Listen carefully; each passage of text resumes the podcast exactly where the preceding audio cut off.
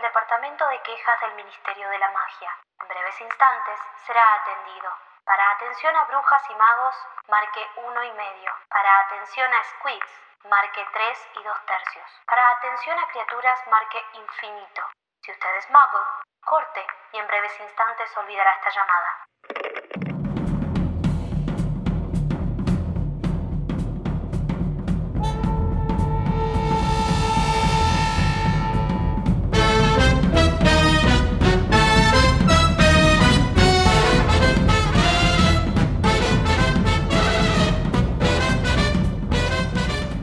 Bienvenidos, amigues, a un nuevo episodio de Las Quisquillosas. Hola, amiga, bienvenida a este Hola, día amiga. tremendo.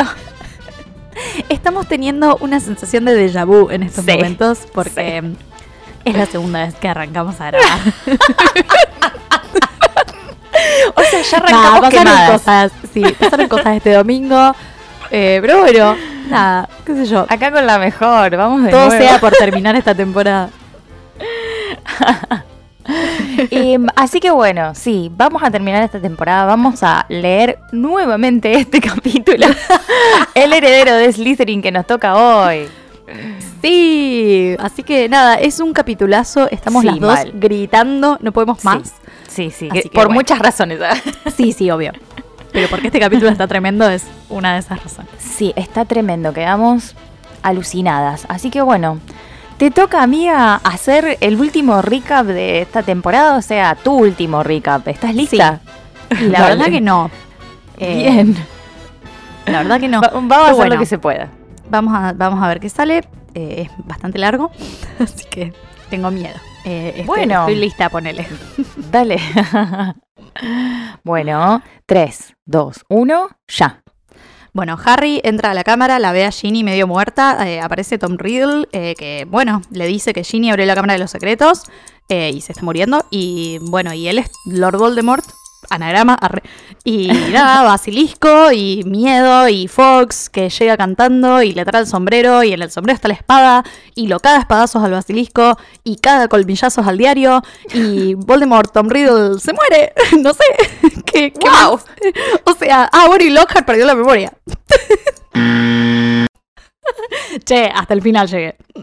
Sí, Muy bien, Bien, tremendo, bien. amiga. Tu nivel de Sí, sí. síntesis, te admiro. Tuve un ensayo previo. Sí. que salió bastante bien. Salió pésimo. El, el- el anterior salió pésimo en comparación con este. Hay que decirlo.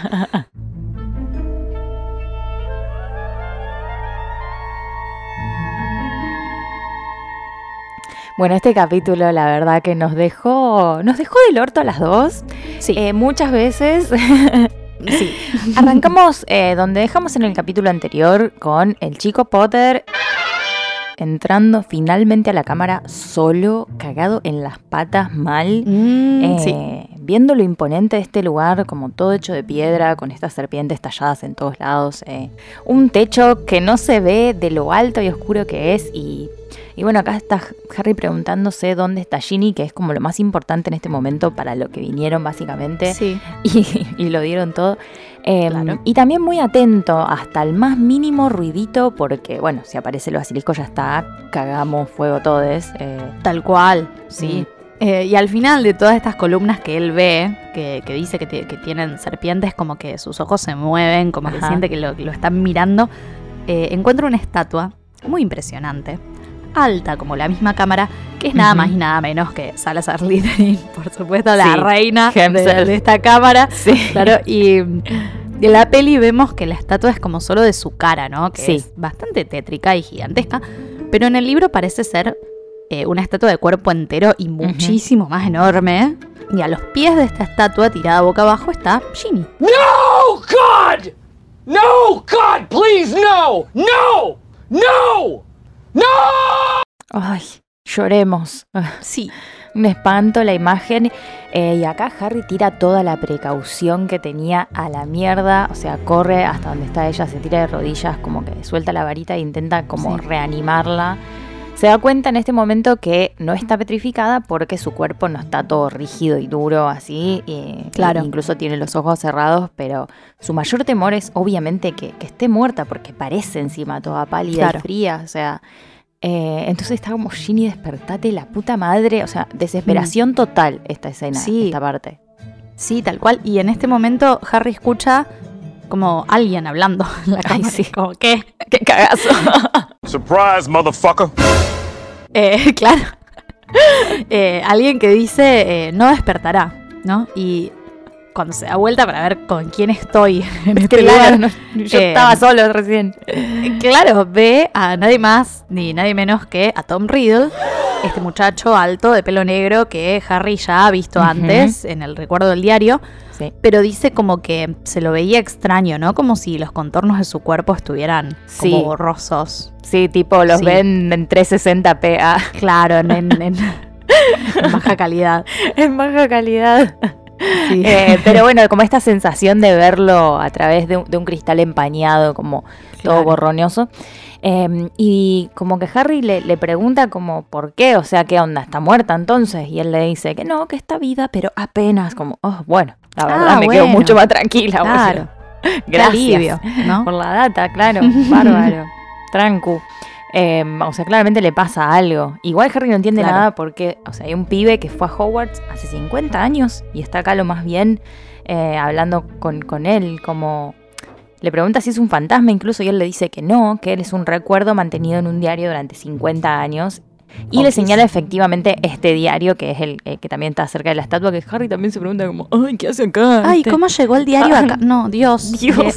Ay, por Ya favor. está, dale. Oye, tan pelotudo, viejo. Claro. No ataca vos en ningún momento.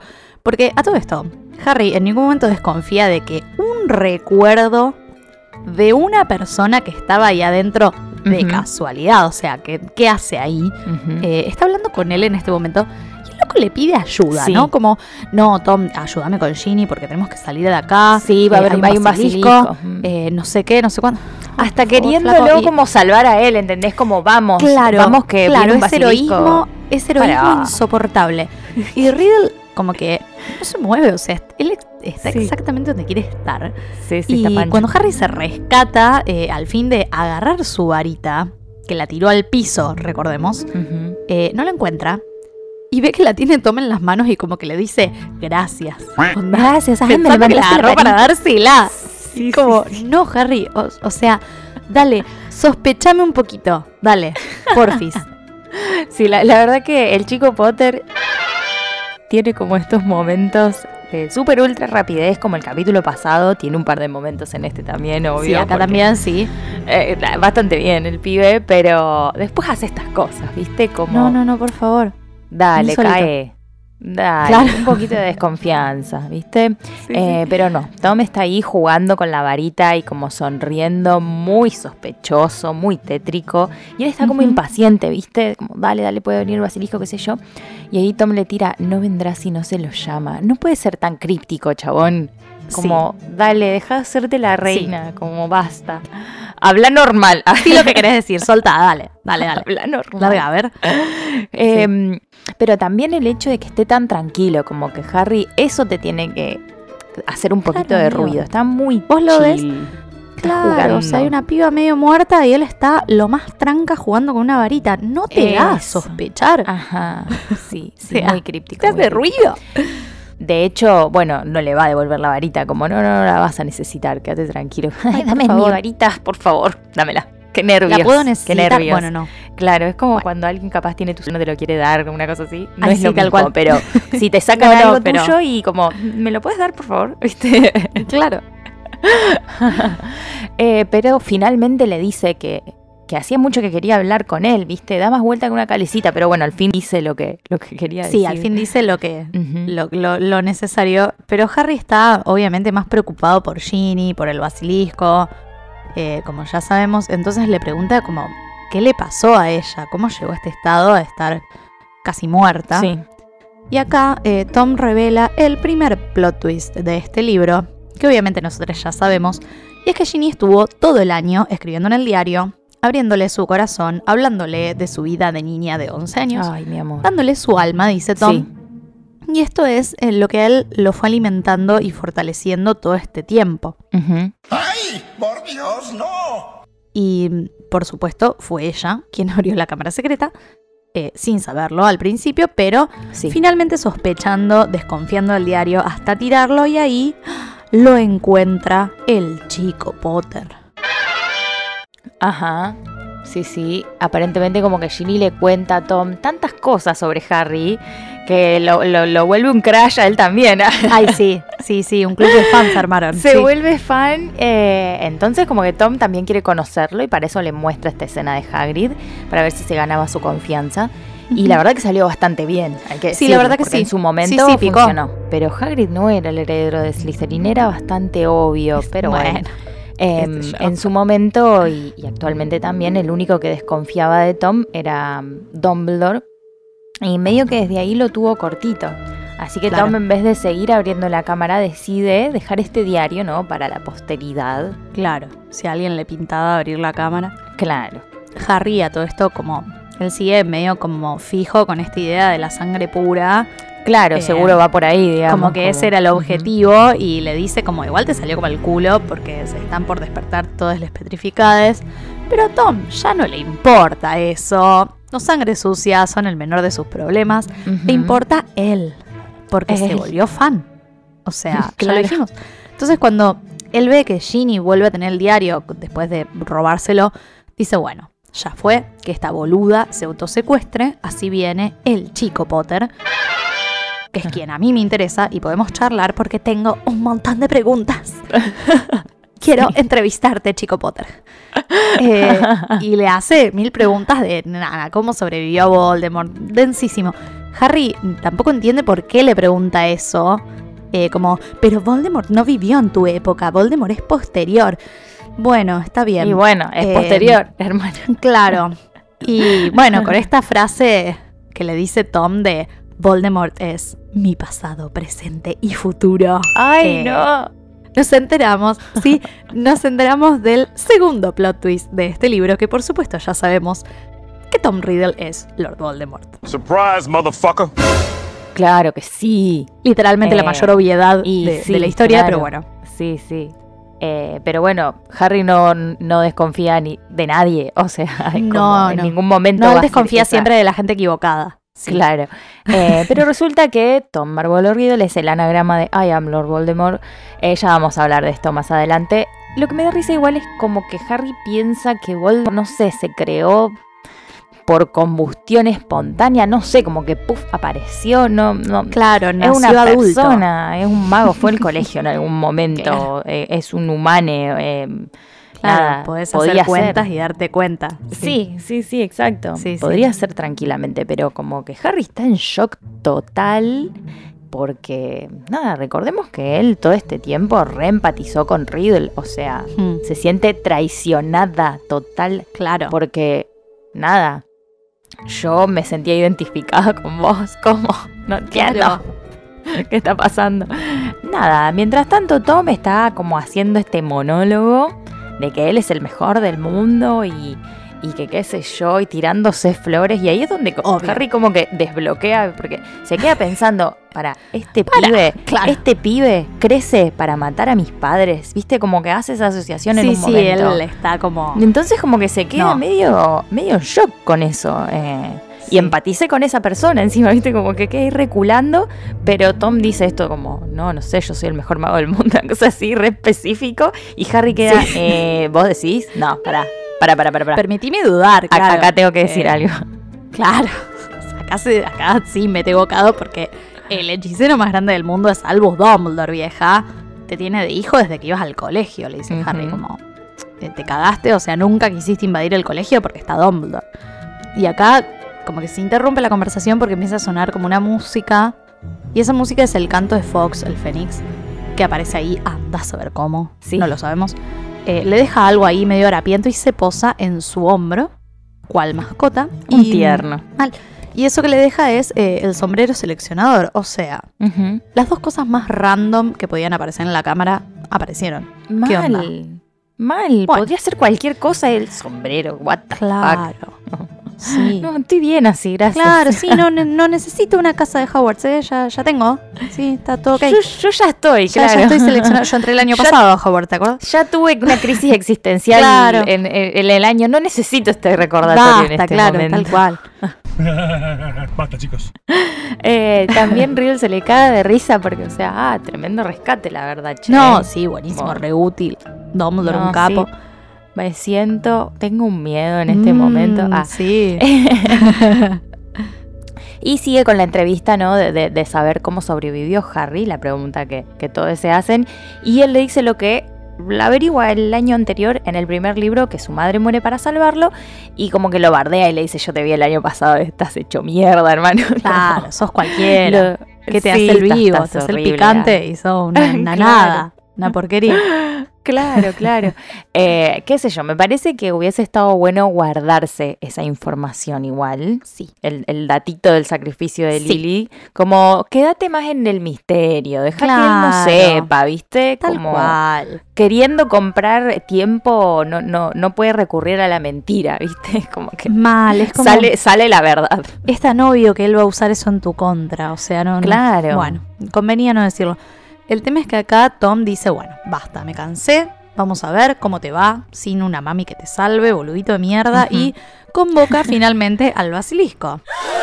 Y es tremenda toda la descripción porque, o sea, él escucha a Tom hablar parcel, ve la estatua moverse y, Sí. y como que acá Harry ya cerró los ojos, o sea, todo esto Sí. sucede con él sin ver nada, es desesperante porque el basilisco lo va a matar, o sea, Harry lo sabe porque le falta la herramienta de la vista y como que tiene que correr a ciegas y rezar y esperar lo mejor. Como Sí, lo peor de todo es que se tropieza, Ay, boludo. mal. O sea, se tropieza. Sí, Eh, eh, es muy incómodo, o sea, no poder ver. eh, tal cual. No, no, un, un desastre, como que queda ahí re game over total. Claro. Todo terminó, señores. No tenemos escapatoria. Pero, o sea, ponele que no lo veas igual, ponele que lo podés ver. Igual, igual te puede matar de miles de maneras Claro. diferentes. Podés morir Sí, de muchísimas maneras miedo, distintas. Sigue siendo una mierda todo. Pero bueno, está ahí como todo tropezadito y, y escucha cosas, ¿viste? Y al principio no se anima como a mirar y dice, bueno, Claro. qué sé yo, no, no, no me están matando en este Sí, momento. no está pasando todavía, nada, así que, bueno, aparentemente, claro. ya está. Sí. No, no me aguanto, necesito ver qué está pasando. Y abre los ojos y mira. Em, y ve que está Fox atacando al basilisco, le está pinchando los ojos como para que no tenga su arma más inmediata, digamos. Ajá, y, bueno, básicamente poder ver. Eh, la verdad que un capo total Fox. Sí. eh, ahí pensando rapidísimo, como Sí, sacándole un- una herramienta tremenda. Sí. Y mm, Harry como que un poco pierde el sentido de, de- de dónde está en ese momento porque empieza tipo a pedir ayuda, como una, una cosa que le sale así de, ah, ayúdenme, alguien, Sí, claro, ayúdenme", como yo. sí, es como a quién le gritas, pero se entiende ¿a que es como la gritas, desesperación del momento también. Sí, mal, pobrecita. Sí, sí. Em, pero bueno, en, en todo este desastre, ¿no? De, de, de- del- de gritar Sí, y de ah, los ojos del basilisco y qué sé yo, el basilisco como que le da un golpe con la cola y ahí le tira el sombrero a Harry que, que le cae encima como "Ah, alguien más te iba a ayudar, o sea, hasta Claro. el basilisco te va a ayudar, boludo. Bueno, la mejor igual, le cae el sombrero a Harry y como bueno, por lo menos le pido ayuda al sombrero, qué sé yo, me acompaña, me habla, Sí, sí. me canta una canción al oído, como Claro. no sé. Pero se le cae algo pesado en la cabeza, o sea, casi, casi noqueándolo como posta. Un fierro se le cae en la cabeza, queda como reculando ahí. Sí, viendo estrellitas, o sea, en la peli Alto el- chichón. Claro, en la peli por lo menos el sombrero aparece en el piso y ahí se como que se materializa la espada y Tiene él un la poco puede de sacar, sentido pero eso. Claro, pero que- no se te caiga arriba, o sea, queda estúpido. Se te cayó una Sí, espada es arriba, pero bueno, eh, nada, es la espada, ya sabemos. Entonces cuando el basilisco lo ataca, él ya está preparado, al menos tiene un arma. Sí, sí, la verdad que sí, sí. Porque con la varita tampoco que mucho podía hacer, ¿no? Claro, Eh, tal cual. ¿Qué va a hacer Harry? Es pelearnos. Eh, no. Claro, sí, no, es lo único que aprendí en el año. Basta, chicos. Eh, obviamente que como no sabe usar una espada, le pifia un par de veces, pero Sí. eh, a la tercera le clava la espada en el paladar, como bien vemos en la peli, y lo mata. Uno menos. Este no jode más. El problema es que al clavarle la espada se le clava a él uno de los colmillos en el brazo, ¿no? Entonces, bueno, básicamente Sí. se está por morir. Chau. Eh, Fox se le pone al lado y Como que Tom en este momento está como re triunfante, como bueno, ahora te voy a ver morirte, ¿no? Eh, Ay, sí. y, y- y- y yo gané. Pará, boludo. claro, y, Para un poco con rato. claro, y, y Fox como que empieza a llorar. Sí. Y es re gracioso que Tom le dice, ay, mira, hasta el pájaro sabe que te vas a morir, estás llorando. Tom, Ay, dale. da. A mí me habían dicho que vos eras inteligente. ¿Qué onda? o sea, ¿qué carajos? ¿Cómo vas a tirar esa? Oye, tan pelotudo, viejo. Era No. bastante obvia. Porque, o sea, ya todos sabemos, excepto Riddle, aparentemente, las lágrimas de Fénix de poderes curativos. Él como que, ah, cierto. Me había Ah, me había olvidado. No, no, No, lo sabías. sí. No la quieras arreglar. No. A ti no te sale, amo, que ni quería. Claro. Bueno, entonces, claramente con este llanto lo que hace Fox en realidad es, es sanar a Harry y, y, bueno, salvarle la vida, Claro. toque. Y una vez que lo hace, también le trae el diario, todo, todo ahí, eh, todo ahí en sus pies. Inclusive. y Harry acá no duda ni un segundo el chabón, como que hace algo re instintivo, le clava Sí. el colmillo del basilisco al diario como y listo. Es como que antes hay como una miradita entre ellos, como. Sí. ¿O no? Se miran, sí, se miran Claro. como, ah, sí, como. Sí.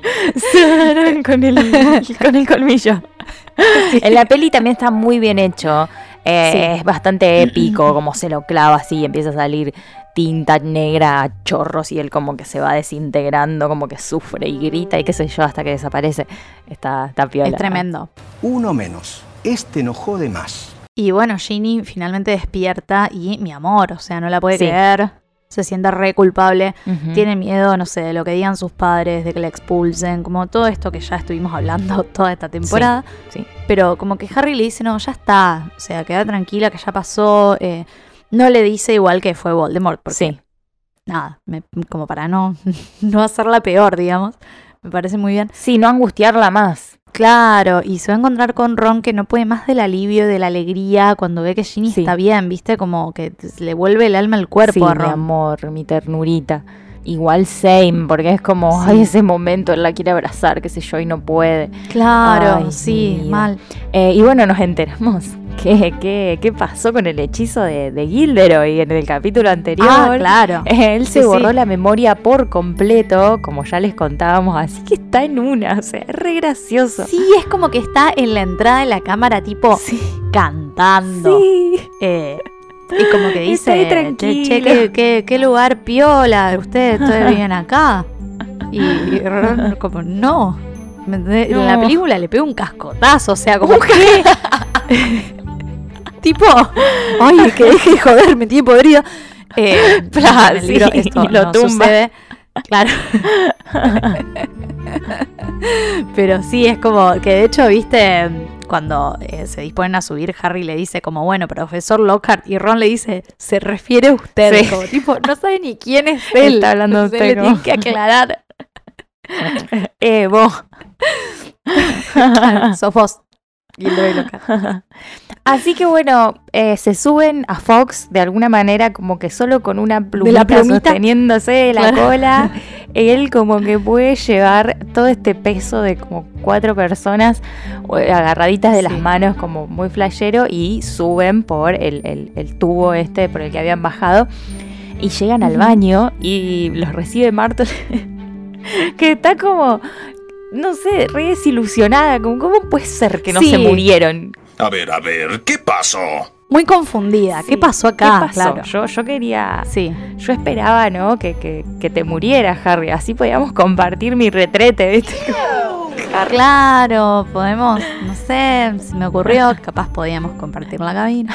Eh, y que Ron le dice, Ron le dice como, mirá, Harry, eh, le gustás a Martle, Ginny, tenés competencia. No. Como que no, no es un buen momento para Ginny para hacer esos no chistes, daba, pero, sí. No era pero necesario. sigue siendo muy graciosa. Sí. Así que bueno, el capítulo termina con ellos llegando a- al despacho de Minerva, liderados por Fox. Ajá. Y bueno, la verdad que hay muchísimas, muchísimas cosas para charlar hoy. Estamos Sí. enloquecidas con este capítulo, es lo máximo. Así que bueno, vamos directo al departamento de misterios. Yes. De nuevo.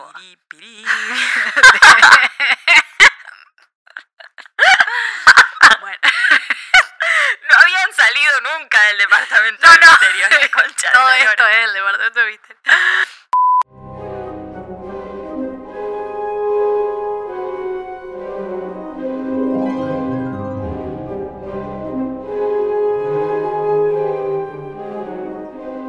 Bueno, este departamento de misterio se viene cargadito, cargadito porque eh, al fin entramos de lleno en la cámara secreta, se pone oscura la cosa, eh, desde la descripción del lugar directamente, las serpientes en, en la puerta, la estatua gigante de Salazar, eh, un, un espacio enormísimo con un montón de columnas, con serpientes y silencio, ¿viste? Sí. Y miedo.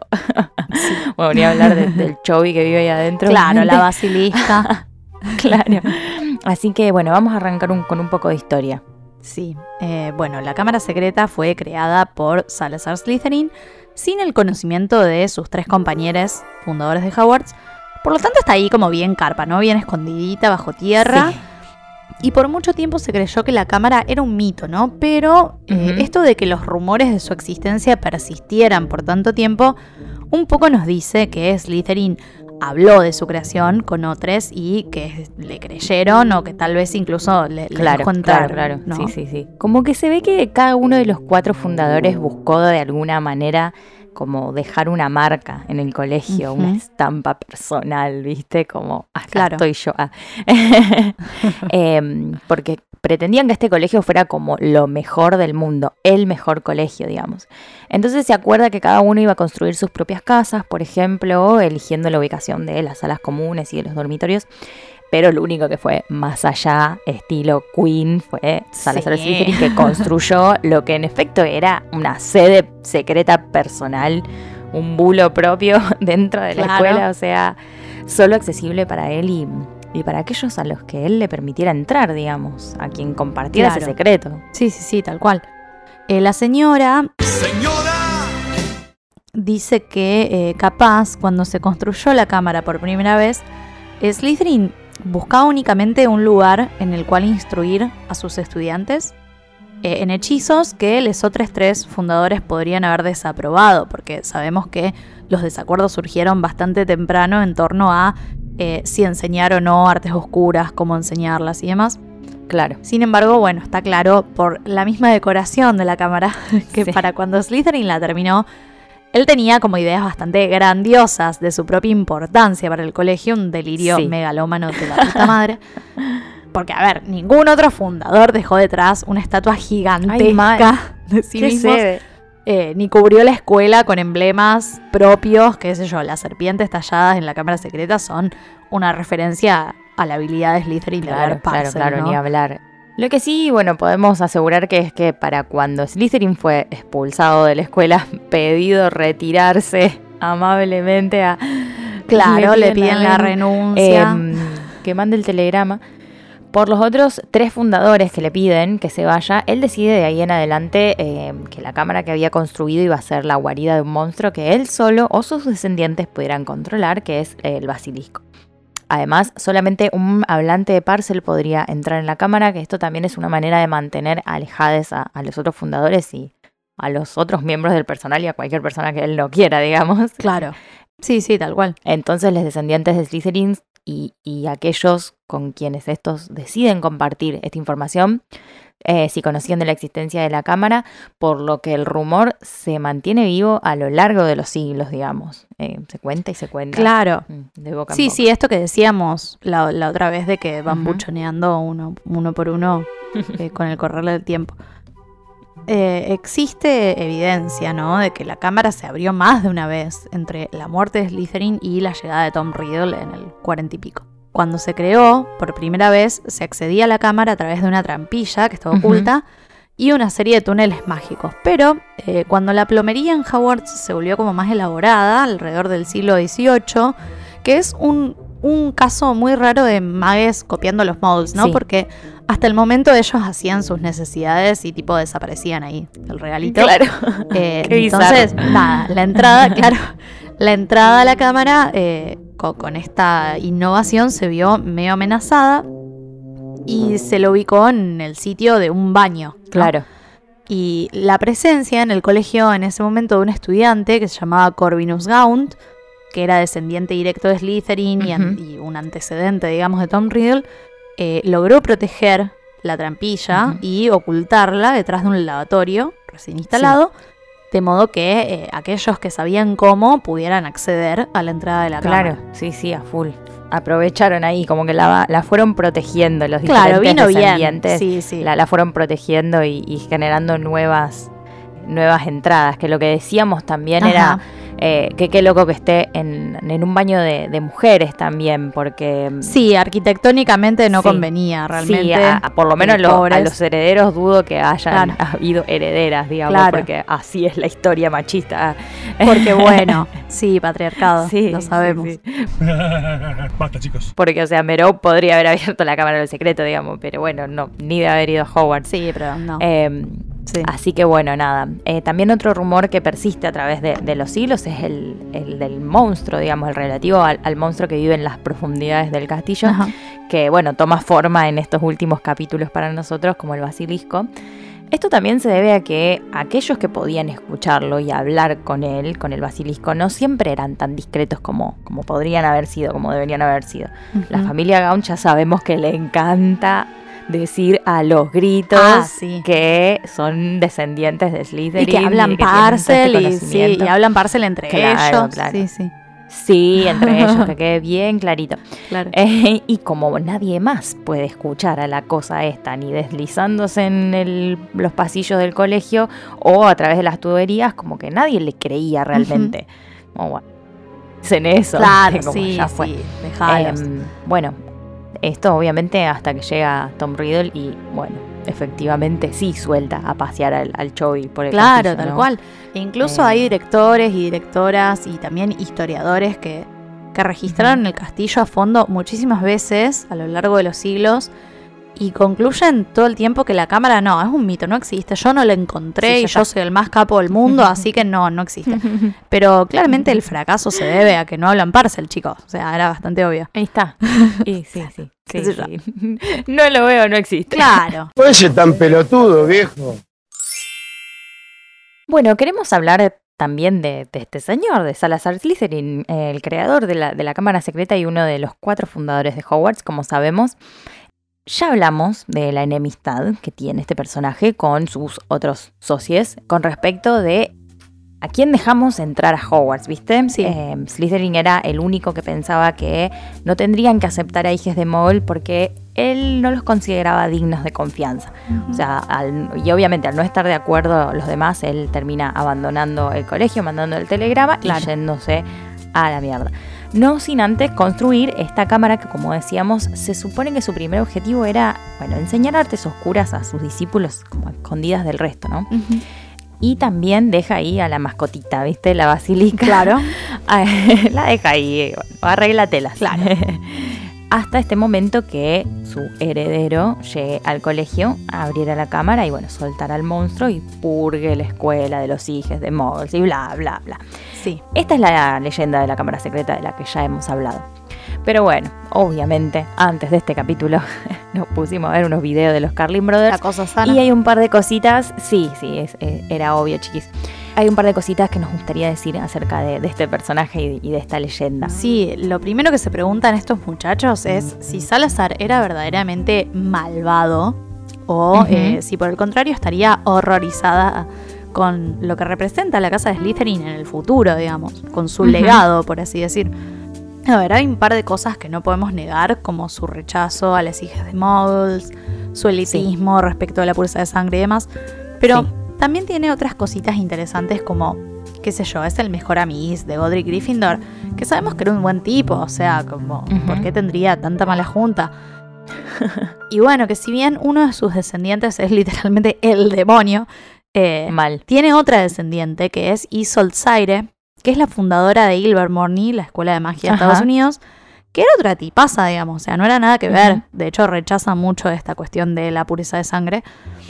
Y ella eh, tenía en su poder la varita de Salazar, que la había hecho él mismo, alto capo, Wow. usando madera de serpiente o snakewood y eh, núcleo de cuerno de basilisco.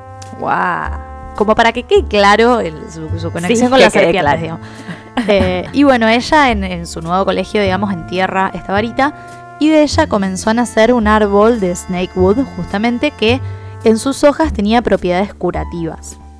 Wow. Y esto es muy loco. Qué flash Sí, esto de, esta, de esta, um, sí, de, De esta, esta mujer. mina. Está re buena esa historia. Sí, Sí, vamos, está muy ya buena vamos a hablar de esto en algún momento. Sí, Eh, sí, sí, vamos a llegar, es muy interesante. Sí, lo loco es eh, que si bien las serpientes tienen una muy mala fama, ya, ya lo sabemos, Sí.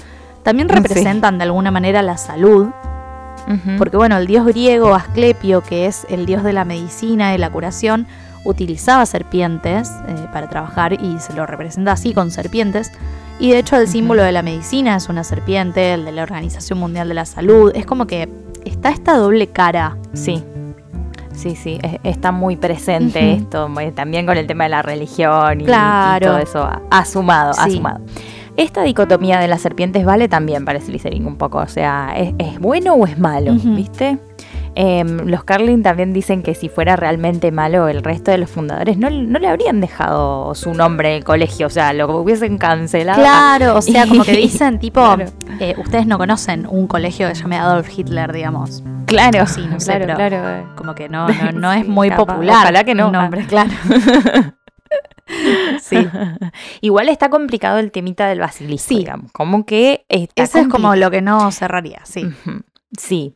Una explicación válida igual que creo que ya hablamos antes eh, en esta temporada es también este hecho de que en la época en la que se funda Hogwarts, eh, lo- los muggles estaban en modo full persecución a, a magos y brujas y por este motivo Slytherin también dudaba de dejar ingresar a los descendientes de sus, de sus perseguidores, básicamente.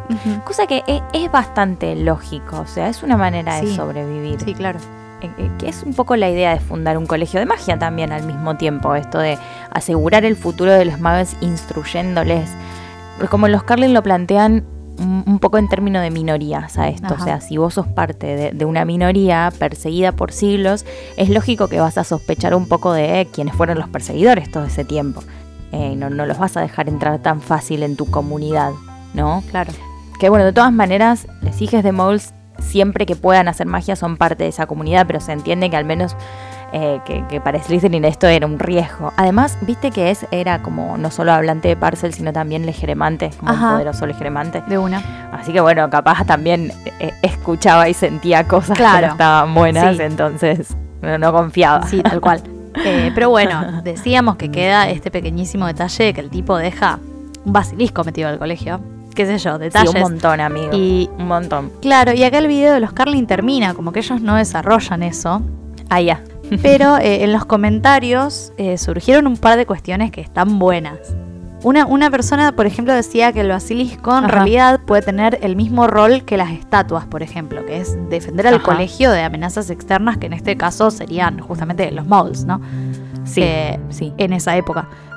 Y a ver, en realidad nosotros no tenemos certeza de que el tipo haya matado a ninguna hija de moles. O sea, solo no les quería dar clases.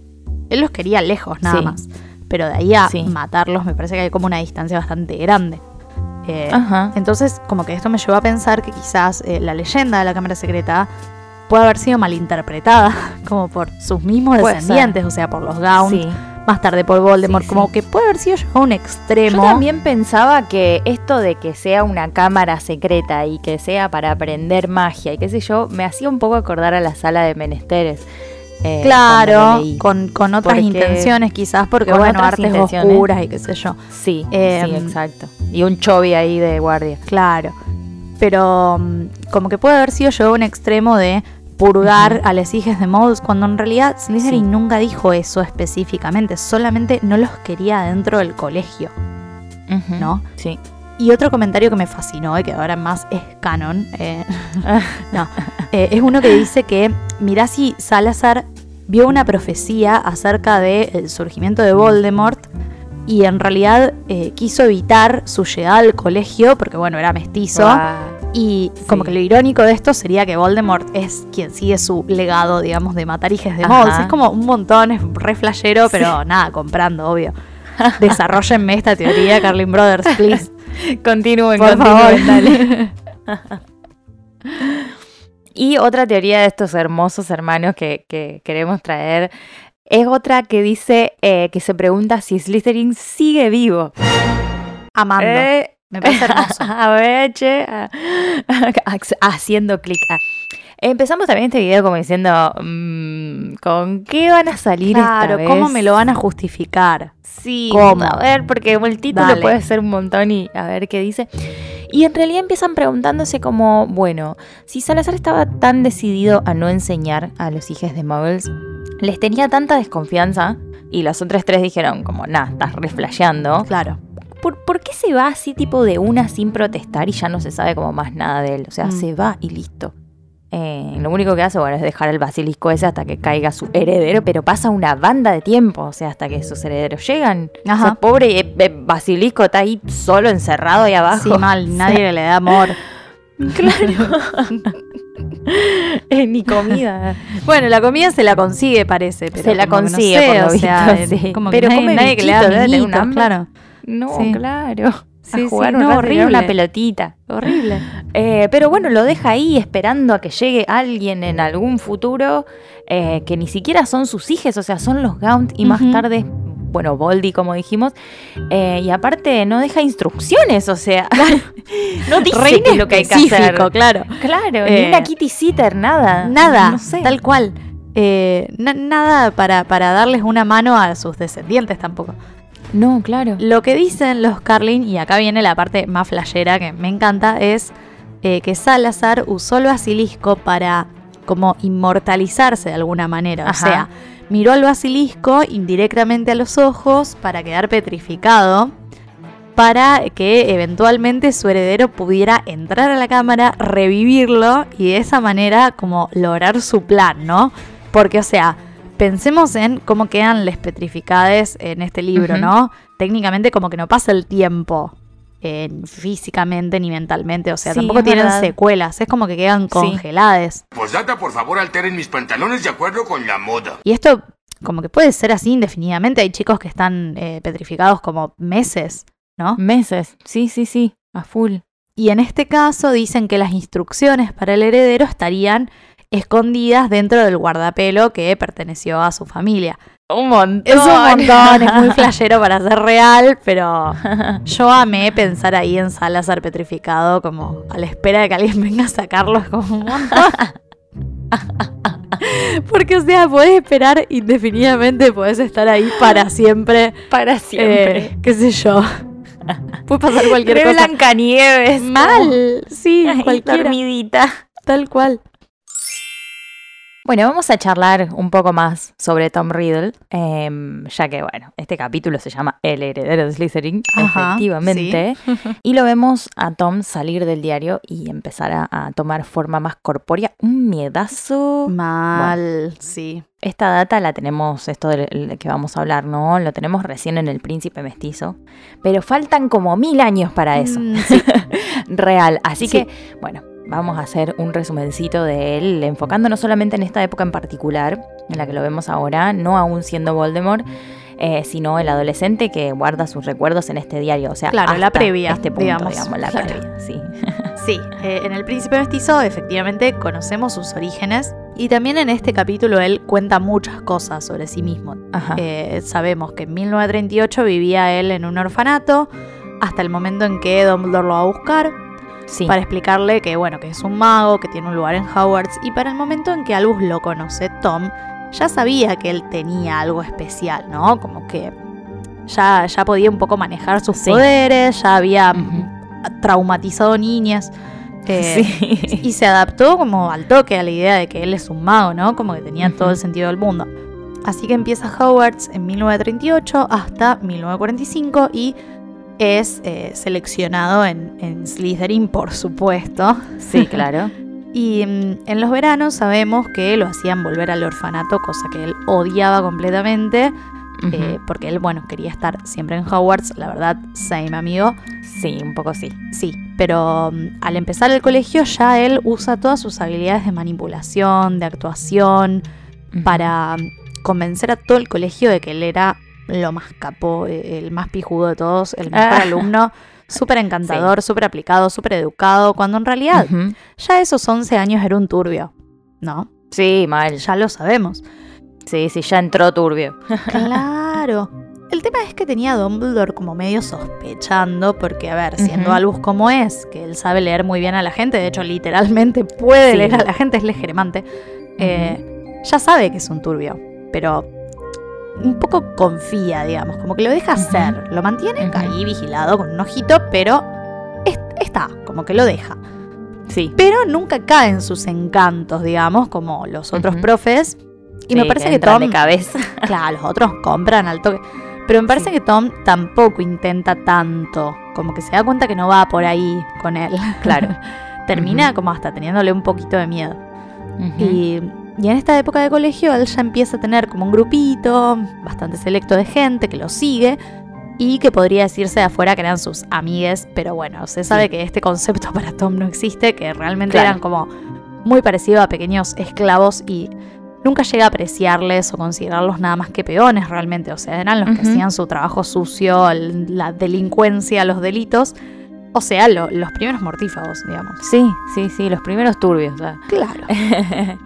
y él realmente en sus primeros años en Hogwarts se empieza a obsesionar con su herencia familiar, con esto de Ajá. querer saber de dónde viene. Y en esta investigación se enfoca como más en la identidad del padre, ¿no? Pensando que él era el, el vínculo mágico que, que tenía.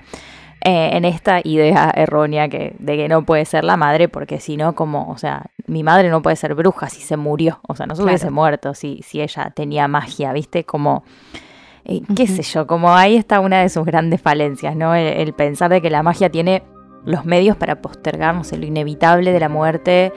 Y otra vez pensando con el culo, la verdad. Ajá, Eh, sí. Totalmente. entendiendo como la muerte como la mayor y la peor debilidad. Pero bueno, es, es, es parte de su. de lo que después lo hace caer a, Claro. y eh, se pone a buscar por todo el colegio en registros y demás si hay alguna señal de alguien que se haya llamado Riddle que haya estado en, en Hogwarts, pero no encuentra absolutamente nada, ni absolutamente nada. Entonces tiene que aceptar que esa parte de, de- de él, de su familia es Maul y que su madre es la que tiene la parte mágica, ¿no? Eh, y así es como encuentra este linaje en, en la familia Gaunt y se cambia el nombre para desprenderse de, de esto que él considera como sucio, ¿no? El, el Sí. vínculo con su padre que, que es Muggle. Y bueno, está toda esta cuestión también de que él dice incluso como, mm, ¿por qué querría un tipo que dejó a mi madre cuando estaba embarazada de mí? Digamos, Claro. también está un poco eso. Entonces como que cierra. Sí, tal cual. En este capítulo lo cuenta. Harry queda como. Como que Voldemort, como que vos sos como que Voldemort. Claro, no tiene sentido. Eh, ¿Qué carajos? ¿Qué, qué? ¿Cómo Pero vos no te Sí. así, claro. ¿Qué buen- eh, ¿No eras un lord? Ah. Claro. eh, a ver, mostrame el ¿Estás en un DNI, a ver. A ver tu DNI. claro. Eh, y ta- está, sucede este momento épico, ¿no? Donde el anagrama pasa de Tom Riddle, Tom Marvolo Riddle a I am Lord Voldemort. Yo soy Lord Voldemort. Que de hecho, nota aparte, es, es muy gracioso porque, o sea, viste que en algunas versiones de otros idiomas el, el anagrama se cambia, ¿no? Se, ponen otra, se pone otra, otra cosa para poder reorganizarse y que tenga sentido. Incluso el del español es Tom Sorbolo Riddle, que me parece Un espanto. espantoso. Sí. No, no. Sorbolo, horrible. Tanto lo odiabas al pibe, tanto lo ibas a odiar. tanto. Un Qué horror. espanto era ese Sí. nombre. Sí. Pero, o sea, bueno, ponele que por lo menos se sigue llamando Tom, ¿viste? Sí, y es parecido, sí, sí, dentro de todo es parecido. Cambia, no sé, una sílaba. Claro, no, no, no, es tan, no es tan lejano, pero hay otros idiomas donde es muy bizarro ponerle. En Francia es Tom Elvis Jedusor. Elvis, amando. Sí. Elvis. Yendo con Elvis. Sí. en Islandia es Trevor. Trevor Margolo del Gome. Del Bueno. Gómez, me encanta. Sí, Son, todos nombres Un raros. señor de barrio. Ah. Sí. Eh, en Finlandia, Tom Lomen Valedro, por ejemplo. Mm. Eh, en, en- sí, so- son varios. En Dinamarca, escucha, Romeo G. Devlet Jr. Ok. Era como bueno, Junior. largo. Fuerte. En Ucrania es parecido porque es como Tom Sharbolot Redel, como que suena parecido. Más o menos, sí. Más o menos, qué sé yo. Y en Eslovenia directamente es Mark Nesling. Tipo, bueno. nada que ver. Mark. Mark, ¿qué? Fuerte. Ay, es muy gracioso. Y hay, hay una imagen por ahí dando vueltas que es muy graciosa, que es eh, como una lista de, de, de Voldemort que fue escribiendo nombres que pegaran con el anagrama y fue tratando como de, de más o menos de pegarle a alguno y los va tachando, ¿no? Es muy Me gracioso, encanta. muy gracioso. A ver, hay uno que dice, es muy cómico, Dildo Lover Rat Mom. Dildo Lover, no, no, no. Old Immortal Lover era uno de nuestros Old- favoritos. Old Immortal Lover es espectacular, muy romántico. Mr. Tom Edildo Lover. Mr. Tom Dildo. Tom or Marvel Dildo. Es la otra que está tipo en signo de pregunta. Dildo Mom Art Lover. No, no, hermoso. Ay, es muy bueno. bueno, lo vamos a subir al Son Instagram. todos porque- increíbles, sí. Sí, es muy gracioso. Porque aparte hay un dibujito como de él, como con una capa que dice awesome. Y La Awesome. verdad que Los sí, sí, me dibujitos parece suman. Fantástico, sí. Eh, pero bueno, volviendo a la historia, ¿no? Sí. A través de su segundo nombre, Marvolo, que eh, sabía que era por el padre de su madre, encuentra este linaje, ¿no? Y por ende, Sí. su conexión con eh, Salazar Slytherin. Porque como sabemos, eh, la familia Gaunt era descendiente de Slytherin. Y bueno, aunque ya el esplendor de esa familia, de su fortuna, estaban acabadas, Sí, conservaban al- el orgullo al palo, ¿no? Como si fuera, no sé, la realeza. por supuesto. Y eh, tenían también un par de herencias que eran el anillo, que tiene la piedra de la resurrección, Sí, y el guardapelo de Slytherin. Sí, también esto de, de saber la, la conexión con Salazar, él como que ya desde su segundo año se pone full mode a encontrar la cámara secreta. ATR, lo logra recién cinco años después en el, en el 1943 y ahí es donde suelta al fin al basilisco que, que vive adentro, también pudiéndolo controlar por hablar parcel, algo de, de lo que él es consciente desde de que puede hacer desde muy chico, Claro. muy diferente a Harry, ¿viste? También como que Sí, es algo cual. que sacan al toque. Algo interesante también de su conversación con Dumbledore, bueno, allá en el Príncipe Mestizo es esto de que las serpientes medio lo buscan a él. No es solamente que puede hablar, sino que como que hay otro me tipo parece- de atracción, ¿viste? Me parece también una diferencia muy marcada con Harry, que para Harry Sí. esto es lo más natural del mundo. Sí, sí. eh, como que todo el mundo lo puede hacer, digamos, como que esto no me hace especial. Y para Tom es todo una. lo contrario, es como Sí. yo puedo hablar con las serpientes y él de la, de, de la nada Sí. misma lo sabe, sabe que es algo especial. Ujú. Mal, Eh, mal, me parece mal. que habla mucho de las personalidades de ambos.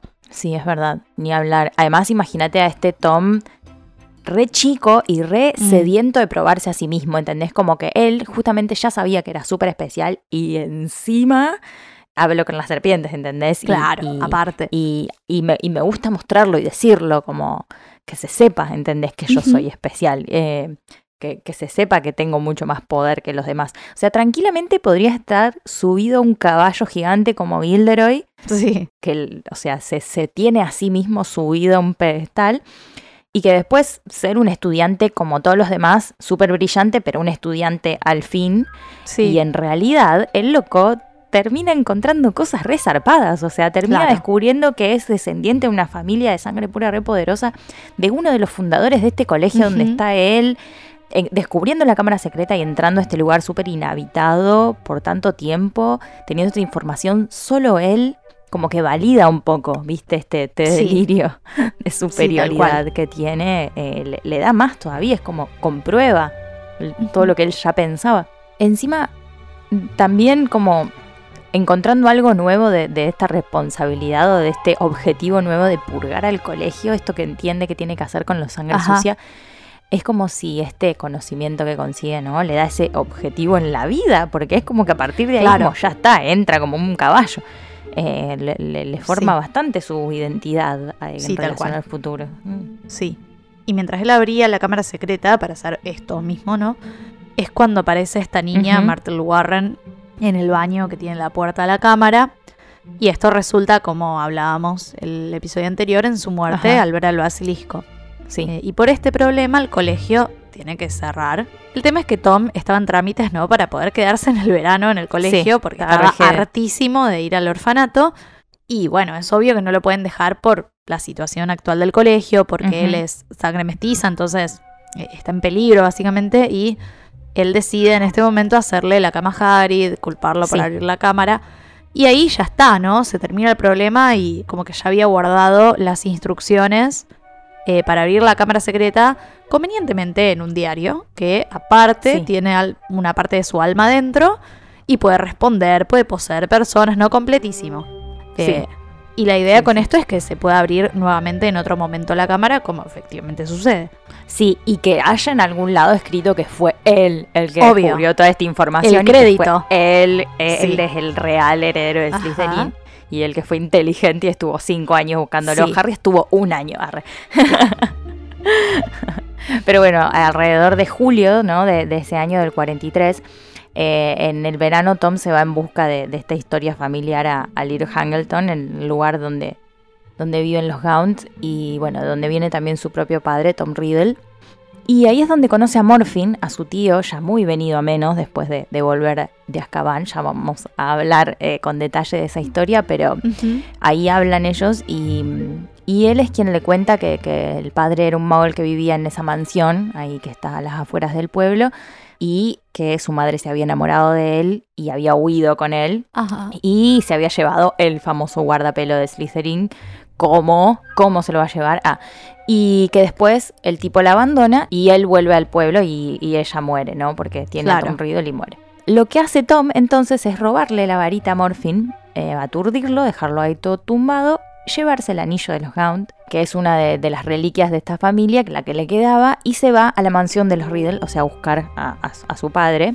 Y cuando llega, eh, a modo de venganza, mata a su padre y a sus abuelos Muggles.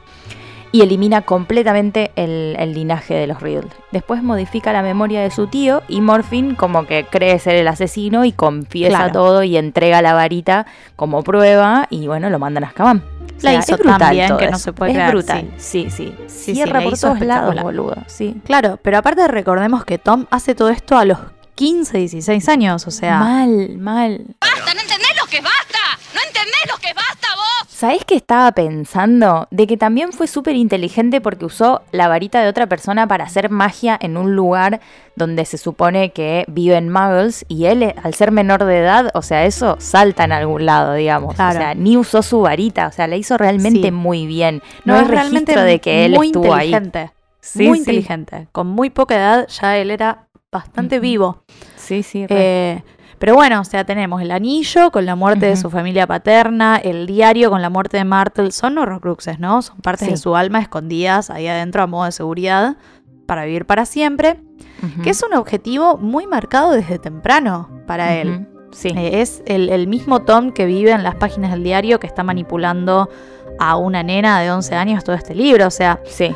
No son cosas que están aisladas, digamos. Sí. Eh, más allá de que el diario tenga un pedazo de alma pegado a él con magia súper oscura, Sí. él ya era muy oscuro y podía hacer ese tipo de manipulación más allá de todo. Sí, sí, ni hablar. Y en este capítulo toda la interacción entre Tom y Harry es muy interesante. O sea, es como.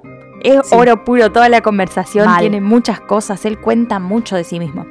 Eh, además, admite totalmente todo el, el temita manipulación y posesión a Ginny, cierra toda la historia de todo el año, empieza a contar un montón, suelta ahí los trapitos al sol. Sí, tenía a- unas ganas de charlar, Tom. sí, uh, por favor.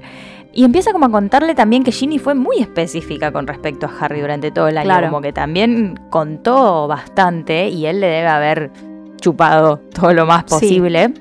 Pensemos que la versión de Tom que vive en el diario está como congelada en esos 16 años, digamos.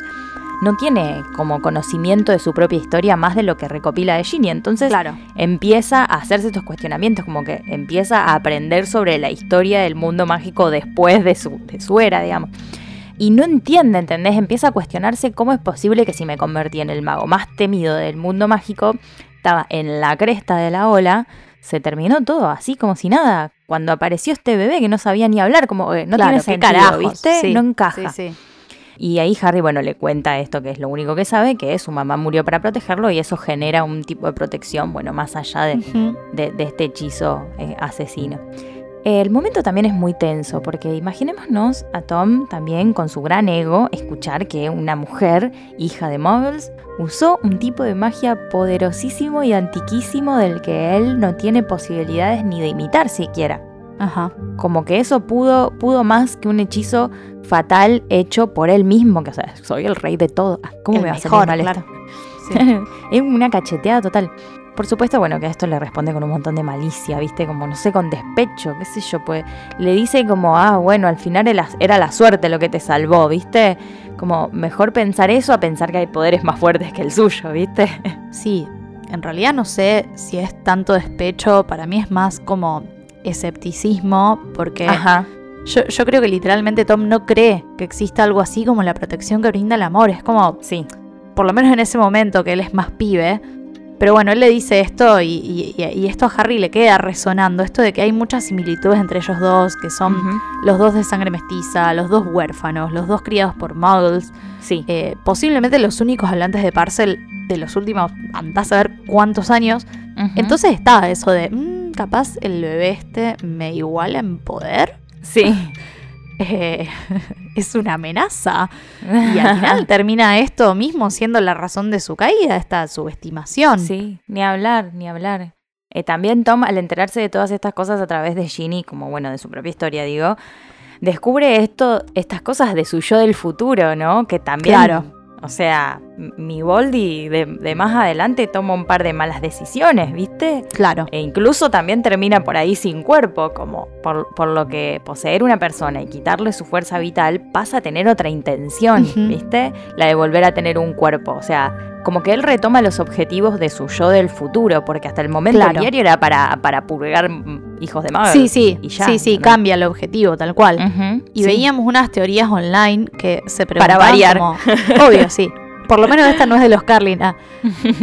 Eh, el lo, lo que leíamos, va, lo que veíamos es eh, como qué pasaría si Tom hubiese tenido éxito Sí, y, bueno, toquemos madera, ¿no? Ginny moría y él recuperaba como su cuerpo físico. claro. Y, y la idea en este caso es que tendríamos a un Voldemort hecho humo, escondido Claro. por ahí, eh, habiendo perdido el cuerpo de Riddle el año anterior. El cuerpo de Quirrell, ¿no? El cuerpo de Quirrell está mal escrito. Sí, me acabo de dar cuenta. Sí. Tendríamos en este caso un Voldemort hecho humo, escondido Claro. por ahí, habiendo perdido el cuerpo de Quirrell el año Sí. anterior. Y tendríamos un nuevo Voldemort, eh, mucho más joven, recién salido del horno. Y capaz como de rehacer su vida incluso. Claro. Eh, y entonces es como podrían existir dos Voldemort al mismo tiempo. eh, Mm. Como que son dos entidades aparte, dos Voldemort distintos, los dos sin su alma completa, claro. pero tipo vivitos y coleando, como... Claro, porque además si uno sale puede darle el cuerpo al otro que le falta, digamos. Claro. Entonces, como esta teoría dice que, como que tal vez el antiguo Voldemort, el, el original, digamos, eh, nunca aceptaría siquiera otra versión de sí mismo porque se involucra a tener un igual y es algo con lo que él no está de acuerdo. O sea, recordemos, no hay nadie mejor que él. Claro. Exacto. Incluso la señora fue consultada por esto antes de terminar toda la saga y respondió como que no podía saberlo hasta terminar toda la historia, pero que eh, suena como que haría que Voldemort fuera mucho más fuerte, ¿no? Claro. Por ende, la teoría se plantea que el original, ponele, sería como onda el líder o el Boldy de Boldis, ah, el Claro. maestro de todos los demás. Sí. Pero también me hizo pensar en si los otros Boldis aceptarían tener un maestro, aunque sea el mismo. Como Sí, que capaz se revelar entre sí Sí. y hacer Sí. el, el motín anti-Boldi. Y bueno, ojo que se matarían entre ellos y, y medio nos harían un favor. La verdad que sí. Eh, pero bueno. De todas maneras, menos mal que no resultó. Sí. Sí, sí, porque tendríamos nuevos problemas. Sí, tal cual. Bueno, eh, hoy estamos un poco repetitivas con los Carlin Brothers, nos van a tener que perdonar, pero tienen una teoría muy interesante de cómo hizo el chico Potter para convocar a Fox en la cámara secreta. Porque, a ver, sabemos que la explicación tradicional, Sí. digamos, de esto es que le demuestra lealtad a Dumbledore, ¿no? Pero, a ver, permitime dudar de que esa sea la explicación. O sea, no explica una mierda, eso no, No. es una explicación. Perdón, pero Eso no, no es una no lo acepto. Así que los Carlin Brothers, bueno, tiran un par de hipótesis, ¿no? De como, como que Dumbledore podría ser el heredero de Gryffindor. Entonces, Ajá. como, entonces como le manda todas estas cositas de Gryffindor a Harry, ¿no? Eh, eh, Claro. O como Harry está demostrando ser un verdadero Gryffindor, le llegan todas esas, esas cosas tipo de premio a, Pero no termina igual de cerrar esta explicación. O sea, lo que nos trae esta teoría es nuevamente este aparatito hermoso que vemos al comienzo de la piedra filosofal, que es el, el desiluminador. Para quienes no recuerden, el desiluminador es un objeto que inventó Dumbledore. Con el cual puede encender y apagar luces, básicamente, pero eh, más adelante en la historia nos enteramos de que tiene también otras propiedades muy interesantes. Sí. Porque en las reliquias eh, sabemos que es Ron quien hereda el desiluminador. Y bueno, él más adelante como que medio que panquequea, se toma el palo cuando ellos están de camping. Sí. Pero um, después vuelve, porque es lo más, y, y explica que pudo volver gracias al desiluminador. Como que fue ese objeto lo que le mostró Sí. cómo volver, cómo Sí. encontrarlos. Y esto eh, él explica que pasa específicamente porque ellos dicen su nombre. Sí. Entonces cuando ellas lo nombran, el desiluminador se activa y Ron puede escucharlos. Ajá. Eh, y del desiluminador sale como una bola de luz, dice él, que le atraviesa el pecho. Y en ese momento Ron puede desaparecer y aparecer en el lugar donde están. Sí, sí. Y encontrarlos. Y también eh, los Carlin, bueno, recuerdan esta frase que aparece en la tumba de Kendra y Ariana Dumbledore, que dice, donde esté tu tesoro, ahí estará también tu corazón. Que dicho sea de paso, esa frase es un versículo del Nuevo Testamento, de Es Mateo, loquísimo. de Mateo 6:21. Lo buscamos, nada. Sí, Interesante, dato de color. datazo. Eh, datazo. Eh, entonces, como, como que para Ron, la amistad de Harry y Hermione es como su mayor tesoro, que podemos decirlo todos, digamos. Obvio. Y podemos decir que su corazón siempre está con ellos porque, por más que él no esté, digamos, eh, eso va a seguir pasando. Y ellos dicen que es este mismo fenómeno el que hace acudir a Fox eh, en ayuda de Harry en la cámara, ¿viste? Claro, claro. Porque lo cual, o menciona, sea, claro. Claro, y o sea, antes de que aparezca Fox, Tom y Harry están hablando, ¿no? Y Harry le dice como, bueno, yo lamento decepcionarte, pero Albus Dumbledore es el hechicero más grande del mundo. Oh, snap. Punto final. Vos sos un boludo. Y ahí es cuando aparece Fox, cuando Harry dice el nombre de Dumbledore. Ajá. Eh, en teoría, ese, en, en ese momento el desiluminador se activa, Claro. eh, lanzando esa bola de luz y detectando la ubicación de Harry tipo GPS, ponele. Sí, sí. Pero ellos se preguntan como por qué no fue Dumbledore mismo a la cámara, por qué manda Fox. Y la respuesta es que eh, si bien el desiluminador te brinda la ubicación de esa persona, como que para aparecer ahí tenés que poder Claro. aparecer allí. Claro. Y como sabemos, no se puede aparecer dentro de Hogwarts, aunque igual Dumbledore puede hacer lo que se le canta el culo, pero Sí. bueno, acá aparentemente no puede. Sí, sí, sí, sí. Justo en este momento no puede. Sí, justo ahorita estoy ocupada.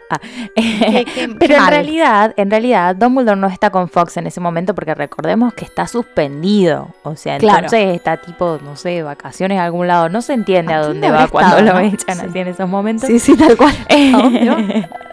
Así que nada, mientras tanto Fox está está ahí, qué sé yo, y el desiluminador también están en su despacho, como que están ahí. Claro. Eh, ni siquiera sabemos si Dumbledore está enterado de cómo, cómo, cómo pasó esto, porque más adelante le dice a Harry, debes haberme mostrado una verdadera lealtad en la cámara para que Fox te ayudara, digamos. Entonces, no es que lo mandó, me parece. Eh, claro. ¿Cómo supo qué, qué hacer Fox, el solito, digamos? ¿Cómo, ¿De dónde Claro. sacó las ideas? ah?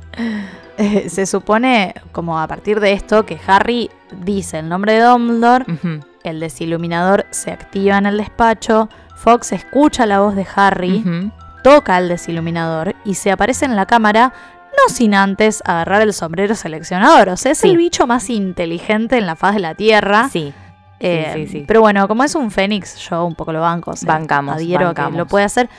Eh, y la razón por la cual no va con Dumbledore primero es porque detecta como esta urgencia de Harry. O sea, está a nada de pelear contra Voldemort y no, no es que puede ir a buscar a Dumbledore y después volver. No. Claro, claro. Yo por un momento mientras lo leía pensé, ¿hay alguna chance de que Dumbledore pueda tipo poseer a Fox o estar medio adentro de su mente o ver lo que él ve o guiarlo de cierta manera? Como hace, claro, claro, eh, como hace Voldemort con Nagini, pero en realidad pero capaz un poco más Nagini tiene luminoso. un cacho de alma, Ca- claro. eh, claro, es, es- es diferente Sí. la cosa, pero por un momento pensaba, Bueno, como estaba, viste, la teoría- lo que hace él que... Sí.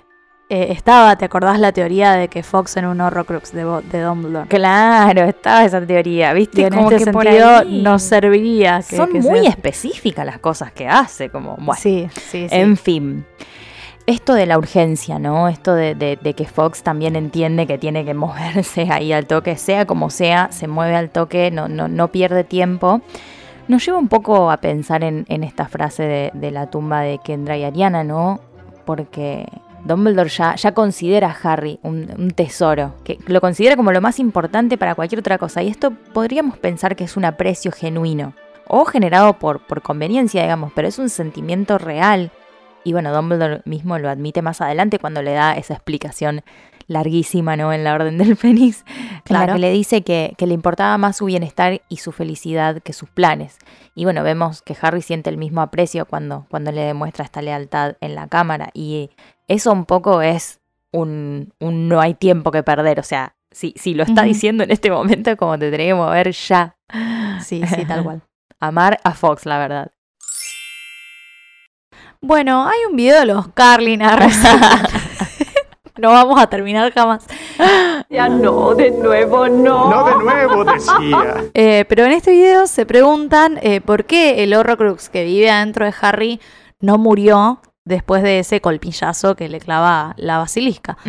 Y en realidad es bastante obvia la respuesta, pero hacen un recorrido interesante, por eso queríamos traerlo. Ajá, Porque, o sea, la parte obvia es Fox, ¿no? Porque, bueno, sus lágrimas sí. al tener poderes curativos logran que Harry no muera, eh, por ende la parte del alma de Voldy viviendo en él tampoco lo hace, pero en el caso de los otros Horrocruxes medio que se mueren tipo Sí. inmediatamente, o sea, apenas entran en contacto con la espada o el colmillo o el fuego, no Ajá. son destruidos en el acto. Entonces, ¿por qué en el caso de Harry no es así? Ajá. Y una primera explicación es que la señora como que no lo tenía demasiado pensado en este momento cuando escribió la cámara secreta. Eh, incluso dicen que, que al diario lo incluyó tipo retroactivamente, como para que, bueno, cuando se instale el concepto del, del Horrocrux en el príncipe mestizo, como que ya haya uno destruido por Harry, ¿no? Le acortó un Claro. poquito el camino. Pero ya sabemos que de todas maneras la señora no te incluye cosas en la historia porque sí, o al menos no estas que son tan importantes, digamos. Claro. Porque, eh, porque sí, porque es el es clave en todo el libro. Así que Claro, no, gente, no sí. es un error en la trama. No, no, no, no se lo podemos achacar a la señora. Eh, la explicación en realidad es bastante simple. O sea, en, en las reliquias Hermione explica que, ponele, yo te atravieso con una espada. ¿Por qué lo haría? No, no lo voy a hacer, pero Gracias. No tengo espada aparte. Eh, pero si lo hago, tu alma no sería dañada, pero que con el Horrocrux funciona al revés. O sea, el Horrocrux depende 100% de su contenedor. No puede existir sin él. Pero la principal diferencia que tiene Harry con los otros Horrocruxes, salvo Nagini, es que él es un ser vivo. Eso Ajá. es como lo más importante. Claro, entonces, o sea, si vos destruís uno de los otros Horcruxes que son objetos, si el objeto es destruido, el fragmento de alma que existe ahí ya no puede existir porque su contenedor está destruido. En el caso de Harry, al ser un ser humano y tener un organismo y bueno, todas esas cosas, órganos y Claro. cosas, sangre, eh, Sangre. el veneno del basilisco no tiene el efecto inmediato que tienen los objetos. O sea, si por ejemplo Fox Claro. no aparecía y no curaba a Harry con sus lágrimas, ahí sí Harry moría y su fragmento de alma también, pero como que no sucedió y bueno, se salvan ambos. Ya matamos a uno. Ya destruimos a uno en el diario, como Claro. bueno, suficiente. Ah, Claro, va. ¿Qué hago en el libro 7? también- Claro. Y también los Carlin explican que es por eso que cuando Voldemort ataca a Harry en el bosque prohibido, su fragmento de alma sí muere porque Harry en realidad también se muere. Sí, Eh, lo que lo salva es el hecho de que Voldemort eh, usó su sangre para recuperar su cuerpo. Y esa sangre, recordemos, lo decíamos antes, contiene la magia del sacrificio de Lily. Es como si Harry tuviera como un Horrocrux dentro de Voldemort, pero tipo hecho de amor. claro. Eh, como un Horrocrux del bien. Pero bueno, en este caso, eh, para que funcione, tenía que ser sí o sí Voldemort el que lo matara también. claro, sí, convenientemente, sí. Claro, todo funciona de, de- de la manera más conveniente, por supuesto. Uy, llegamos nuevamente a las preguntontas. Sí, terminamos el departamento de misterios. lo Más terminamos. largo de la historia. Sí. Doble, doblemente. Así que bueno, toca tirar la moneda. Yo, la verdad que. Ah, está complicado hoy. A ver, dale. A ver qué sale. A ver qué sale. Salió cara. ¿Tengo que responder yo? Sí. Ah, listo. Bueno, me busco agua, que estamos con la. sí, anda, sí, estamos por con a Gallardo. buscar agua. Sí, lo necesitas.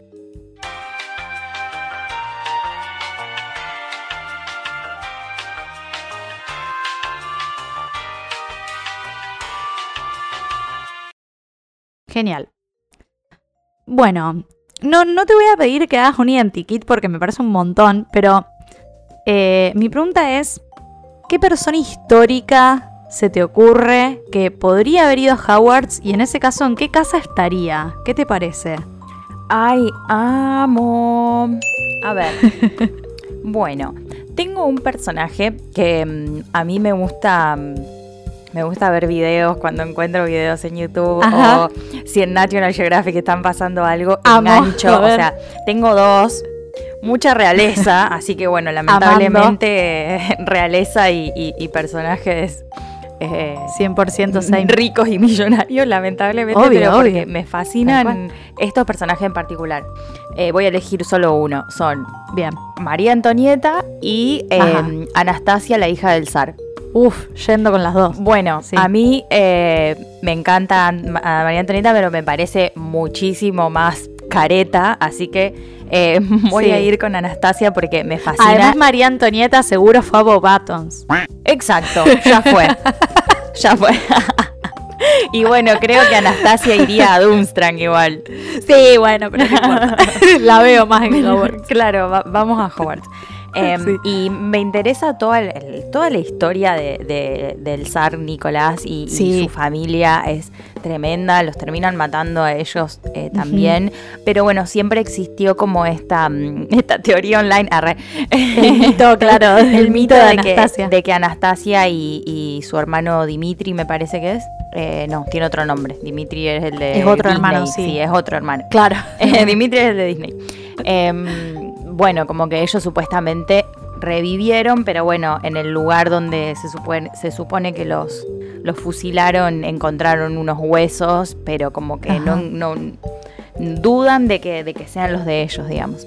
Claro, es como todo un misterio. Es sí. todo un misterio re misterioso, entonces, nada, siempre me, me fascinó esa historia. Así que re voy con Ajá. Anastasia, pero bueno, como Sí. obviamente no se sabe absolutamente nada sobre, sobre sus personas, eh, Ajá. eh, porque nada, hay fotos, ponele y cosas, pero no se sabe sobre ellos. Podríamos usar la versión de Disney, De Disney, que sí. es claro que está, que personifica a, a Anastasia, y yo diría que es una. Es una. ah, ah, es una chica. ah. Tiene un amigo. ah. Em, es la princesa de Rusia. Em, para, yo creo que la pondría en. Estoy entre Gryffindor y Hufflepuff. Eh, me Ajá. parece que Gryffindor, porque bueno, es relanzada también y, em, y bueno, un poco lucha también por su identidad. eh, no tiene, no sé, se remanda, me parece que es bastante fuerte, pero al mismo tiempo también es como muy amorosa y es súper fiel. eh, y, y- y bueno, entra también por ese lado, por la lealtad con su familia, que parecería ser como una cosa remística también, porque es media mágica Ajá. la peli. Sí, claro, Em, sí, de una. Como patronus le pondría el murcielaguito, porque es muy simpático. Su boga creo que sería como, bueno, como se, no haber encontrado esta historia familiar y haber seguido siendo, sintiéndose huérfana y sola ah, y desconectada del mundo como se sentía antes. Em, y me falta el espejo de Erised. El espejo de Erised, em, yo creo que es una persona recopada, entonces para mí ella vería tipo la unión entre, entre mm, eh, bueno, quienes, quienes los mandaron a, a- a matar, que bueno, era una guerra civil, era, bueno, una, estaban en medio de una guerra, digamos, pero bueno.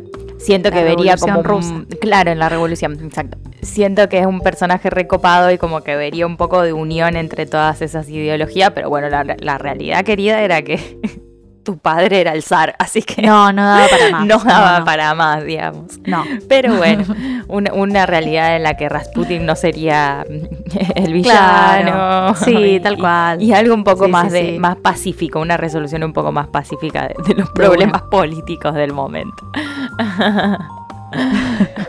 Pero amo, amo, eh, amo, Yo amo este- que- esta historia. A mí me encanta que yo empecé la pregunta diciéndote, no te voy a pedir un identikit. Y vos un lo hiciste identikit. igual. o Sí. sea, Sí, sí, definitivamente. me encanta. bueno, está bien, o sea, qué sé yo. Identikit Express. Yo banco. Sí.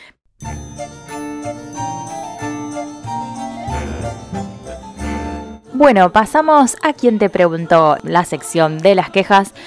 Hubo mucho departamento de misterios esta vez. Mucho, porque estaba todo muy misterioso, arre. Sí. Pero en esta sección nos vamos a quejar y sí tenemos quejas. Primero que nada, yo tipo leía el momento donde Harry se encuentra con Tom, viste, en, en- en la cámara y corre desesperado cuando la ve a Ginny y tira la varita a un costado. Puede ser tan pelotudo, viejo. Como Mm, Da- o sea, era literal lo único que no tenías que hacer, hermano. O sea, la varita siempre en la mano, siempre. claro. Entiendo el momento de desesperación. difícil. Obviamente le chupó un huevo, esto era muy importante. Pero de, de todas maneras esto me disparó en realidad que me molesta que Harry sea tan confianzudo a veces, digamos. Totalmente. Eh, como que esté Sí. todavía en esta inocencia, por más que sea súper observador y demás. No logra desconfiar de las personas y menos de las personas que él ya conoció y ya vio que no eran nada malo. O sea, Sí. Acá como que lo tiene a Tom Riddle enfrente y le pide ayuda, vieja. No, Eh, no, o sea, no, está Ginny ahí que parece muerta y el único que hay es Tom. El único. ¿Por qué no desconfías inmediatamente? O sea, incluso Tom Claro. tiene su varita y él igual sigue en esta de, de- de, bueno, después charlamos, ¿sabes? Porque nos tenemos que ir y qué sé yo, está el basilisco. No cae, o sea, no cae eh, hasta que el chabón no, no escribe en el aire soy Lord Voldemort. El loquito no cae, ¿entendés? Claro, es como, amigo, date cuenta. Eh, a mí me parece sorprendente la capacidad e imaginación que tiene de armar teorías conspiranoicas todo el año. Y cuando es momento de realmente sospechar, no lo hace. A mí me parece insólito realmente. O sea, hasta de Hagrid desconfió este año. Sí, sí, Eh, Se metió en la sala de Slytherin a ver si Malfoy era el heredero. El año pasado Snape, Snape, Snape, Snape. Y ahora, o sea, ¿dónde está esa desconfianza, hermano? Para mí es como... Como que en realidad el que arma las teorías no es él, son los otros dos y son tipo una mala influencia. arre. Como tipo, cuando él esté ahí solito no se le cae una idea. O sea, arre que no, pero, pero o parecía. sea, un poco sí, porque Tiene que con el te- tema de la lo- desconfianza no... Lo potencian los otros dos, Sí, digo. sí. Capaz él tiene una pequeña duda y ya los otros ponen un par de fichas y él ya está listo, Obvio, sí. está sí. ready. Sí, él pisa el palito. Él pisa el palito, claro. Pero en este momento como... Dale, o sea, mírale la carita, está sonriendo ahí Claro. todo tétrico con tu varita en las manos, te la quiere dar, tipo ahí ya está, ya está. Basta, chicos. Ay, ay, ay. Ay, por favor. Y en relación a esto, obviamente no íbamos a dejar de quejarnos de Tom Riddle porque... Obvio. Y sí, y sí, el chabón está subidísimo a un caballo con alas, ah, en el aire. Claro. o sea, es loco pensar que, no sé, la cronología en realidad sigue a partir de Tom, ¿viste? Como se convierte verdaderamente en Voldemort, llega a hacer muchísimas cosas horribles, pero brillantes, diría Ollivanders. Ah. horribles. Y el Voldemort adulto que Harry llega a conocer después del torneo de los tres magos, digamos, el que recupera el cuerpo, como que no es muy diferente al Tom Riddle que conoce acá tampoco, por más que haya pasado un montón de tiempo. Que esta es una versión adolescente de él, digamos, y en este capítulo, a medida que lo vas leyendo, cuando habla, es como re poético y como re autorreferencial, ¿viste? Como Ay, sí, señor, habla todo cállese. el tiempo de sí mismo. Todo el tiempo, Mm. o sea, soy the best, the best of the best, ¿entendés? Claro. Como, vos, calmate un poquito, Tom. Cállese, hombre horrible. Encima también tiene momentos re sorete, ¿viste? Donde te das cuenta de que es un traumadito. Ah, eh, porque como Claro. que después de hacer el famoso anagrama este de I am Lord, I am Lord Voldemort, está hablando de, de- de por qué se cambió el nombre. ¿Quién te preguntó, literal? Ah, Aparte. ¿quién te Sí. Preguntó? Dicho sea de paso. Y como que dice, eh, ¿crees que iba a usar mi sucio nombre Muggle? Como yo, que soy descendiente del mismísimo Salazar Slytherin por parte de madre, mantener yo el nombre de un vulgar Muggle que me abandonó antes de que naciera solo porque se enteró que su mujer era bruja. ¡Me aburro! Dale, vos decís pesado. que da todo esto, además decir tantas Sí. cosas sobre vos mismo, como igual que Harry, ¿no? Como... Sí. Y mejor, mejor no, no tiren tanta info sobre ustedes mismos, no da. Claro. Eh, es, es A nadie le importa. data, claro, claro, no, no va. Eh, un prejuicioso además, y bueno, todo el tema obviamente de, de que el padre haya abandonado a la madre Sí. a- al nacer, o sea, es como un montón todo, ¿no? Está así como Sí. todo el capítulo, todo yo, yo, yo, yo, yo. Ay, sí, por favor. Ay, pará. Por eso te salen tan mal las cosas, hijo. Ajá. O sea, ajá. deja de pensar en vos. Está como ahí con Gilderoy, ¿no? Están ahí Sí, sí, cabeza palo a cabeza. Sí, sí, sí, sí, Uno más pero- peligroso que el otro, pero bueno. Totalmente, sí. Eh, la verdad que el mayor drama queen de la saga. La verdad sí, que se sí. lleva el premio. Y, y tiene momentos así como de clásico villano, ¿no? Y encima, justamente adolescente, Sí. que son cosas que ya dan risa, porque, o sea, el tipo quiere contar todas sus razones Sí. y le cuenta a Harry toda esta historia del padre, de la madre, como eh, Mal. que, que to- todo lo que fue hablando con Ginny, que lo estaba buscando a él. Es como, ah, un Sí. teatro, Sí, una un teatro de teatro, le contó, un monólogo. Y mm, se manda una cuando Harry está medio agonizando ahí y le Sí. dice, me voy a sentar acá a esperar a que te mueras, Potter. Mm. O sea, ves que como que quiere hablar también con Harry y al mismo tiempo lo quiere Sí, matar, pero sí, quiere hablar sí. con él, pero quiere verlo sufrir. Como, ¡ah! Y, todo se toma quiere. su tiempo, eh, lo alaba, como le dice, "Te- tenemos estas similitudes, somos parecidos, o sea, como- claro. es como un halago también para igualdad, Harry. claro. Como- Claro, pero a la vez lo pasea, lo charla. Es como, eh, cuando teniendo la varita de Harry en la mano, podría, no sé, intentar matarlo. Sí, ¿Qué sé sí, yo? En vez de esperar al basilisco, Sí. que no le iba a salir, pues, Horrocrux secreto, pero, Pero claro. algo en vez de hablar tanto. O sea, Pero en el momento, en que, sueño. el momento en que lo viste llegar a la cámara, tipo, chau, va, quedabra, listo, me resolví este claro, problema. me quedé ¿entendés? dormida en todo El este pibe anduvo o corriendo sea, con los ojos cerrados un montón, dando vueltas por la cámara y vos no hiciste nada. Tranquilamente le podías mandar una quedar. No, Sí. no, realmente era- Sí. no, no lo puedo creer. Sí, sí, un montón. Capaz, pienso, capaz no podía, porque al no tener cuerpo todavía, capaz no puede, pero no sé, Capaz. capaz no, No sé. puede. Pero de todas maneras, o sea, Cagalo trompa. O sea, no cállate sé. un rato. Cállate sí. un poco. Cerra el orto. No sé. Como que siempre es así, ¿viste? Siempre se toma ese tiempo tipo para disfrutarlo. ah. Y después como tratar de hacerle algo y no hacer nada. O sea, Claro. en, en el primer es lo año, peor. en esta escena que tiene con Quirrell, también le recharla. Y después acá otra vez, después en el cementerio cuando recupera su cuerpo, le charla, le charla, un le charla. pesado. Es un Le hace pesado. un monólogo a los mortífagos en el cementerio. Los sí. otros de él le está diciendo, oh, a mí se me queman la ¿Vos te leche. das cuenta? ¿Vos te das cuenta? hornalla". La importancia, la importancia de las artes en la vida de la gente, porque o sea, Boldy también necesita un escenario y gente Sí, que lo ame, igual que Gilderoy. Mirá las cosas que pasan, ¿entendés? Sí. Por no haber una industria del cine. y Cuando del no te abrazan ah. de chiquito, cuando no te llevan a teatro. Claro, pasan estas cosas. Pasan estas cosas.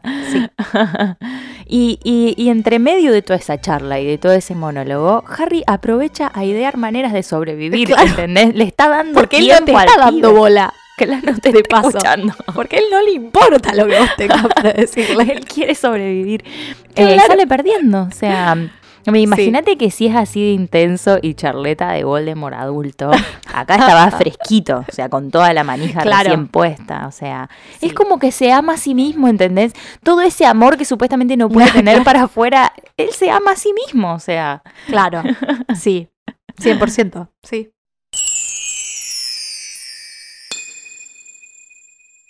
Otra cosa que molestó fue que Fox tuvo que hacer todo el trabajo loco. Tuvo que Basta de en explotar este animales en esta saga. O sea, basta. ¿Qué está pasando? Mal, por favor. desde que aparece, desde el primer momento en que aparece en la cámara, le toca hacer todo. O sea, llega, le trae el sombrero, le hace compañía, se le sienta en el hombro, ¿viste? Eso me parece re tiernis. Sí. Hasta Harry dice como, bueno, por lo menos no estaba solo, es una bosta, Tal cosas, cual. pero Sí. no me dan nada, pero por lo menos no, no estoy solo. Eh, y encima, bueno, a- acompañarlo a escuchar el monólogo de Tom. También un poco sí, de- se fumó todo el monólogo, pobrecito. Harry como que acá también es re héroe y todo, se la rebanca ahí solito. O sea, no nos olvidemos que tiene 12 años, el pibe Sí, obvio. está, está ahí dándolo todo. Pero Fox igual hace cosas valiosísimas, como por ejemplo Sí. cegar al basilisco. O sea, es crucial. Cuando lo hace, y Tom le ordena al basilisco igual, eh, aunque esté ciego, seguir buscando a Harry y matarlo, tipo que lo huela. em, Sí. Fox a todo esto lo sigue atacando y lo sigue picoteando, ¿entendés? Como que lo sigue debilitando cada vez más. Ajá. Em, también incluso eh, está esto de que llega y se escucha la canción, ¿viste? Eh, Sí. y, y la canción de los Fénix como que genera valentía y, y- y llena las almas de las personas valerosas, pero como que a quienes tienen malos pensamientos como que los perturba, ¿viste? Ajá. Eh, y esto es zarpado porque él peleando con el basilisco y ahí en todo ese momento como que tiene esa canción, e- esa música sonando. Eh. Así que bueno, también está esta intención de debilitarles mentalmente. Es, eh, es un capo total. Sí, es muy buena la descripción cuando empieza a sonar la música porque como que Harry dice que sentía que el corazón le aumentaba de tamaño y es, es justamente eso, Ay, como sí. que te sentís más, Sí, digamos. sí, sí. Eh, El, ni gol- el que- golpecito que... necesitabas para meterle Claro, el toda la empujoncito. furia. Sí, y ni hablar que después llora sobre la herida de Harry y le salva la vida, Sí, porque bueno, sus lágrimas tienen poderes curativos. Un aplauso a Fox, te amamos. total. Sí. También es el que le termina cantando la posta, porque cuando Harry se saca el colmillo del brazo, Fox le tira el diario. Sí, o sea, sí. más en bandeja la situación no la podía tener. Eh, le está diciendo exactamente qué hacer. Después eh, lleva a todo el mundo de vuelta a- al baño, Sí. agarrados de su cola, o sea que eh, directo al despacho de Minerva los guía eh, sí, sí, sí. hasta el despacho. Y pensábamos como esto, como que todo este tiempo podría haber estado comunicado con Dumbledore, porque son realmente muy específicas las cosas que hace en la cámara. O sea, más allá de la teoría que contábamos antes de los Carlin, del desiluminador y todo, es como hay algún tipo de comunicación porque, ok, lo escuchaste decir el nombre de Dumbledore y se activó el desiluminador y todo, pero ¿cómo sabes exactamente qué hacer? Mal, mal. Viste que en un momento cuando, bueno, el sombrero seleccionador como que cambia la canción y dice cosas re intensas, todos dicen como, Mm. bueno, vive en el despacho de Dumbledore, debe escuchar Claro, cosas, escucha ¿entendés? cosas. Como capaz claro. hay también una conexión ahí entre, entre ellos, o sea, entre Fox y, Sí. y el sombrero, como, bueno, Puede che ser. vieja, vamos para la cámara. Claro. me parece que nos necesitan. Sí, Eh, igual. igual, bueno, me parecía que todas estas cosas que, que hace Fox en este capítulo para, para guiar a Harry, como para ayudarlo, también sirven como un símbolo, ¿no? Como para, para enfatizar cómo Harry no puede derrotar al basilisco solo. Como Claro. un, poco, un poco la lección que va aprendiendo con el tiempo, que, que su rol es importante, pero que también es importante aceptar que, el- que la salida es colectiva, o sea, que va Claro. a necesitar ayuda para salir de todo esto y que tiene que, que pedir ayuda también. Y, y como en este caso, entre estos, entre estos tres elementos, eh, Harry, Fox y, y el sombrero, se logra algo resarpado, digamos, como en el futuro esto va a significar el aceptar la ayuda de sus amigues también, ¿no? Sí, Em, sin dudas. Así que bueno, como ahí como una lección de, de Fox, amarlo.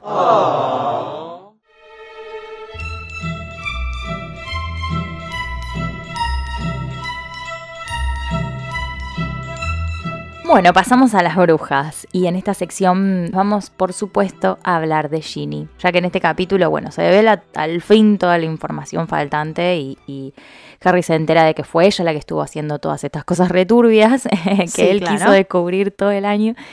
Lo peor es que a medida que le van cayendo las fichas, porque bueno, Tom Riddle las está contando también una a una, se va enojando cada vez más, eh, eh, un poco como nosotras toda la temporada, indignadísimas, o Sí. sea, alteradísimas por todo lo que le toca vivir a, a Ginny.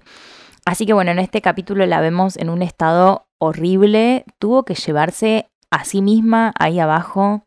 Según Tom, eh, eh, se negó, lloró y pataleó. O sea, Claro. a- al menos intentó defenderse, se estaba resistiendo, ¿no? Como pudo, eh, hasta que Tom la tomó por completo y para cuando Harry llega ya está en el piso fría y pálida, como horrible. Me parte el corazón, me parte el corazón, ay, me lo parte. Mal. A mí, honestamente, me angustió mucho todo este capítulo Sí, y, sí.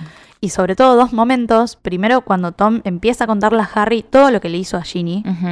Y, y a burlarse de ella Sí, también. Y, sí. y segundo, cuando Ginny se despierta y básicamente se quiere morir, o sea, eh, eh, recuperar su conciencia y haber entendido que la culpable, por así decir, de, de todas las cosas horribles que pasaron fue ella, eh, es como un espanto. Sí. E incluso, qué sé yo, como decíamos, Harry busca tranquilizarla, Ron como que todavía no sabe qué pasó, entonces está hiper feliz, no la juzga, nada, y, Sí, sí. y ella sí. como que no puede aceptar esa felicidad, como que se le aleja, y llora, y Ron está como, pero vos sos boluda, estás bien, eh, es lo único que me importa ahora, Sí, no sé qué vinimos pasó, hasta pero no me acá, importa, estás claro. viva, sí. Eh, y ella está en modo full sentimiento de culpa y, y leer toda esta situación me remitió un poco a lo que es el grooming y, y a pensar en que Ginny fue de alguna manera víctima de grooming. Para quienes no sepan, el grooming es la acción deliberada de un adulto, sea varón o mujer, de acosar sexualmente a una niña, niño, niña o adolescente a través de un medio digital como Sí. por ejemplo las redes sociales, correo electrónico, mensaje de texto, salas de chat, juegos Sí. en línea, pero puede darse literalmente en cualquier lugar, Sí. solamente que los medios digitales es como más sencillo para el abusador. Sí, sí. Y este término es usado para describir la forma en la que una persona adulta se acerca a niñas y jóvenes para ganar su confianza, crear lazos emocionales y poder abusar de ellas eh, sexualmente, llegando en el peor de los casos a introducirles en redes de explotación y de prostitución infantil. Y la palabra viene del verbo en inglés to groom, que alude eh, a conductas de acercamiento o de preparación para lograr un determinado fin. Claro, es, es un trabajo, digamos, es un sí. trabajito, ¿no? Que se va haciendo de a poquito. Eh, Sí. Si bien el grooming es específicamente una forma de abuso sexual, lo que hace, bueno, que con Tom y Ginny, como que lo que re- se remite es un poco al mecanismo, ¿no? Eh, a cómo una persona adulta, bueno, en el caso de Tom, un adolescente, pero mucho mayor que ella, eh, que, que busca seducir y manipular a una niña, crea una conexión emocional con ella, ¿no? Pero todo para lograr un objetivo ulterior, y en este caso es, por un lado, recuperar su cuerpo y por el otro, llegar a Harry, ¿no?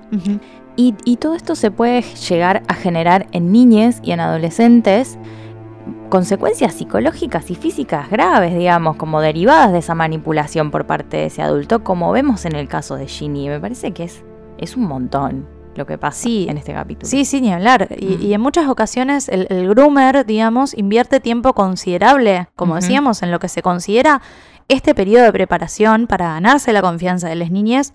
Y esto lo hace pretendiendo Sí. ser alguien que no es, ofreciendo comprensión, ofreciendo consejos, brindándole atención Sí, a la niña, que es exactamente lo que va haciendo Tom durante todo este año, medio un laburito de hormiga. Y, y algo a resaltar también es que generalmente estas personas suelen implementar como secretos, Sí, ¿no? Como una sí. forma de controlar y de asustar a esta niña para que, sí. para que esta, para que esta niña se sienta avergonzada de culpable y no denuncie el abuso. Claro, Y es otra cosa que pasa en este caso. Porque como vimos, Ginny no se anima nunca a hablar abiertamente del tema con nadie y se va aislando cada vez más. Claro, claro. Y, y bueno, decíamos también que el grooming es, bueno, un poco más de sencillo de realizar en las redes sociales porque es más Mm. rápido y es anónimo, o sea, las niñas confían mucho más rápido en, en, en un amigue online que en alguien que acaba de conocer cara a cara, ¿no? Claro. Eh, eh, porque además es como, ¿qué me va a hacer? O sea, está del otro lado de la pantalla. Eh, Sí. ¿qué, qué, qué puede pasar? Y además es mucho más difícil darte cuenta de, Claro. de si, si efectivamente, qué sé yo, este es un un adulto, adulto o, es, es un otro niñe, niño. porque Ujú. cara a cara es otra cosa. Y bueno, sabemos obviamente que las redes sociales en Hobart no existen, ¿no? Pero el diario un poco funciona de, de esa manera. O sea, nosotros lo comparamos varias veces con un chat porque vos no podés ver quién está del otro lado. No podés saber si esa persona es quien dice ser. O sea, nosotras insistimos toda la temporada con que lo que le pasa a Ginny este año es una forma de abuso lisa y llanamente. Y con el ejemplo del grooming, salvando, bueno, algunas diferencias, lo podemos ver con mucha claridad.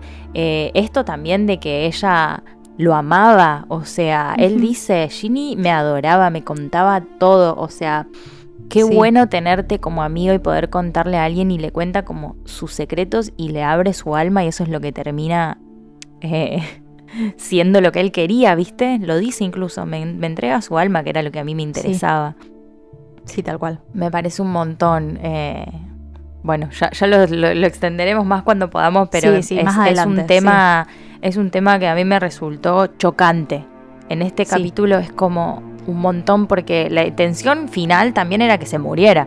Porque, o sea, Sí, tal cual. la intención era que, que- que terminara de cargar toda esta energía, así me la traspaso a mí y que la piba se muera. O sea, eh, por más Sí. que no la haya abusado sexualmente, es un abuso horrible el que ella vivió. Bueno, quisiera mencionar a Martel en esta sección porque, nada, you go girl. O sea, Sí. amo, amo que ella vivió toda su vida creyéndose la más fea, la más miserable, la, la peor del mundo. Y ahora el ser fantasma le dio tal nivel de impunidad que la tipa se encara al chico Potter. Listo, o sea, de 0 a 100 en un minuto la amo, empoderada al 100%. Eh, en la peli como que se la ve un poco más cara dura, ¿no? Y acá es como que se ruboriza, está medio con vergüencita, pero se la tiró. Sí. O sea, como... Sí, venía a vivir a "Ah, mi, sí, a te podías venir a vivir conmigo. O sea, intensísima, ¿no? Porque, nada, de, de la nada, convivencia, o sea. Ni siquiera aún querés ser mi novio antes. No, nada. Eh, directo al, al concubinato, hermoso.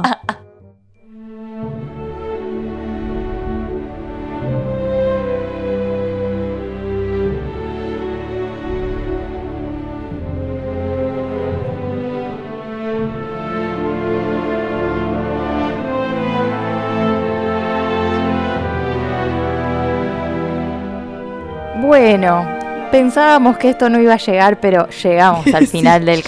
capítulo. Han pasado 84 horas. ah. Así que bueno, vamos a leer eh, una frase, fragmento o capítulo entero que nos haya gustado. Sí, Dan en ganas este de leerlo caso entero. vamos a leer todo el capítulo. Ah, Sí, dan ganas de leerlo. Yo sé que si, si lo dijéramos, los oyentes dirían como, sí, pero no, claro. no se puede, no se puede. No. Así que bueno, ¿qué elegiste? Yo elegí la parte en la que aparece el basilisco, porque me pareció, creo que el momento más desesperante de, de la saga hasta el momento. Uf, Esto es eh, después de que Riddle habla en Parcel. Dice, Harry se volvió hacia la estatua mientras Fox se balanceaba sobre su hombro. El gigantesco rostro de piedra de la estatua de Slytherin se movió. Harry vio horrorizado que abría la boca más y más hasta convertirla en un gran agujero. Y también se movía algo dentro de la boca de la estatua, algo que se deslizaba desde su interior. Harry retrocedió hasta golpearse contra la pared de la cámara y al tiempo que cerraba los ojos sentía que le rozaba el ala de Fox al emprender el vuelo. Harry quiso gritar, no me dejes. Pero, ¿para qué le podía servir un fénix contra el rey de las serpientes? Algo grande golpeó contra el suelo de piedra de la cámara y Harry notó que temblaba. Sabía lo que estaba ocurriendo, podía sentirlo, podía casi ver a la gran serpiente desenroscándose de la boca de Slytherin. Entonces oyó una voz sibilante, mátalo. El basilisco se movía hacia Harry. Podía oír su pesado cuerpo deslizándose pesadamente a través del polvoriento suelo. Con los ojos cerrados, Harry comenzó a correr a ciegas, de costado, palpando con las manos su camino. Voldemort reía.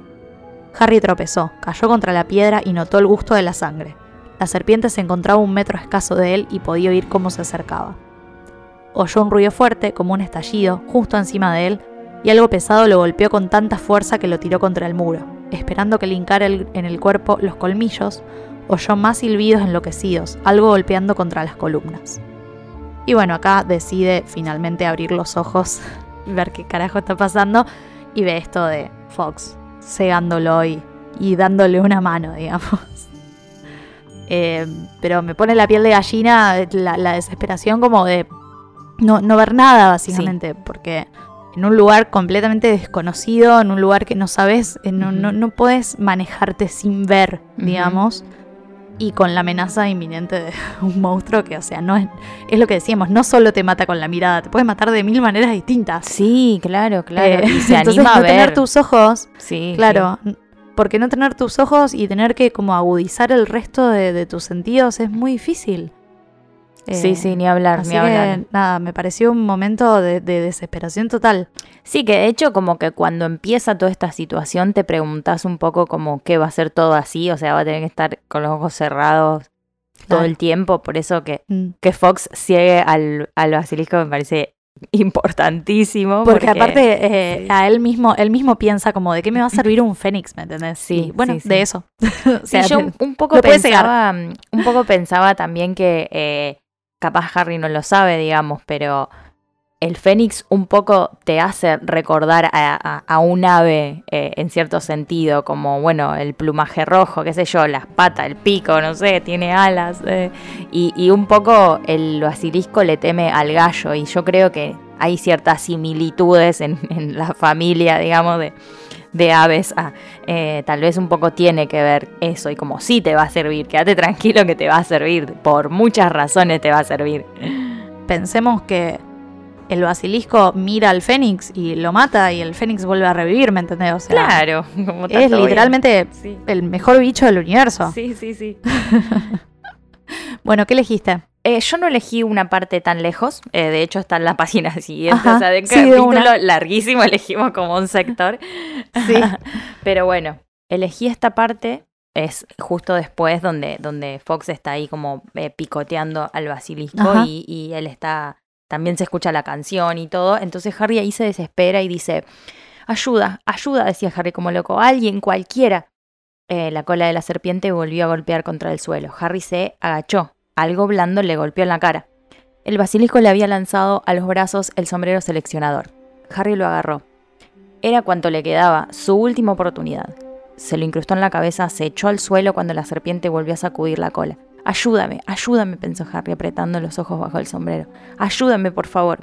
No hubo una voz que le respondiera. En su lugar, el sombrero se encogió como si una mano invisible lo estrujara. Algo muy duro y pesado golpeó a Harry en la parte superior de la cabeza, dejándolo casi sin sentido. Viendo brillar estrellas delante de los ojos, se levantó el sombrero y notó que debajo de él había algo largo y duro.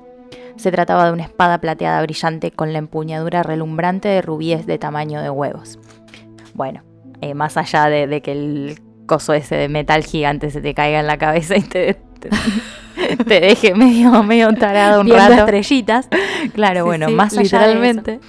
pensaba no en, en, el, en el símbolo que es lo que hace que, que la espada salga del sombrero efectivamente, que es esto de, bueno, solo un verdadero Gryffindor podría Ajá. sacar la espada del sombrero y, y pensar un poco en, en cuál es esa acción que hace que salga la espada, digamos, como el acto de valentía en sí, de querer enfrentarse a- al basilisco, o cómo está muy bien representada la valentía en el acto de eh, pedir ayuda, ¿no? Eh, en el acto claro. de, de decir, ayúdame, por favor, ayúdame, ¿entendés? En, en- en eso de, de no creer justamente de que, de que lo tenés que hacer todo solo, digamos, que aunque parezca que, las, que los elementos que tenés alrededor no sirven para mierda, eh, el pedir ayuda hace de que, de que tomen otro valor y de que sí sirvan para algo y de que sean elementos aparte- valiosos. Aparte de agotar todas las instancias, como bueno, no sé para qué me puede servir esto, pero me lo voy a poner igual. Pero voy a probar, Eh, ¿entendés? El- claro, el- pruebo a ver qué, qué pasa, porque bueno, si está acá, eh, lo, tengo que usar. Sí, sí, Y- ni hablar. Listo. Ni hablar. Entonces eso, como primero, primero no sabiendo a dónde pedir ayuda, digamos, como... Ujú. eh, Sí, medio al aire. eh, al aire, pero después recurriendo a algo que, bueno, no sé, no sé cómo, pero me va a ayudar y efectivamente lo ayuda. Entonces yo creo que ese acto es lo que un poco trae a la espada de Gryffindor, que, Ajá. que se, eh, se, apres- se presenta, no sé cómo se dice, se mm, aparece. Se Ah. Eh, que aparece, ¿entendés? Entonces, em, nada, me, me resultó muy interesante cómo la valentía puede estar representada por, por varios actos. Así que bueno, zafó gracias a eso también. Sí, sí, tal cual.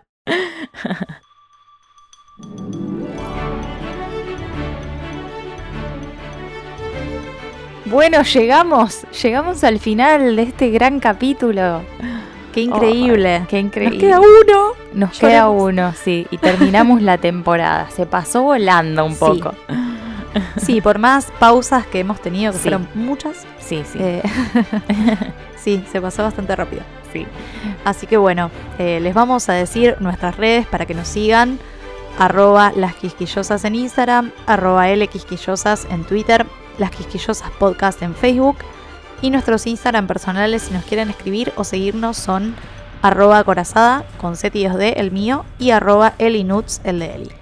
Y creamos un link para que nos puedan regalar un cafecito y aportar a este maravilloso podcast. Les agradecemos mucho a todas las personas que lo hacen y bueno, sigan entrando. Ah. Sí. y en nuestra bio encuentran el link de links que los lleva a Cafecito y a todas nuestras plataformas. Y recuerden que este episodio fue producido por nosotras, Magardisi y Eli Rojas, dos veces. Ah, Sí. y pueden encontrarnos en Spotify, en Google Podcast y en iTunes. Pero recuerden, amigues, hasta nuestro final de temporada, alerta permanente. Yay, que tengan muy buena semana. Nos vemos la próxima. Chao. Adiós.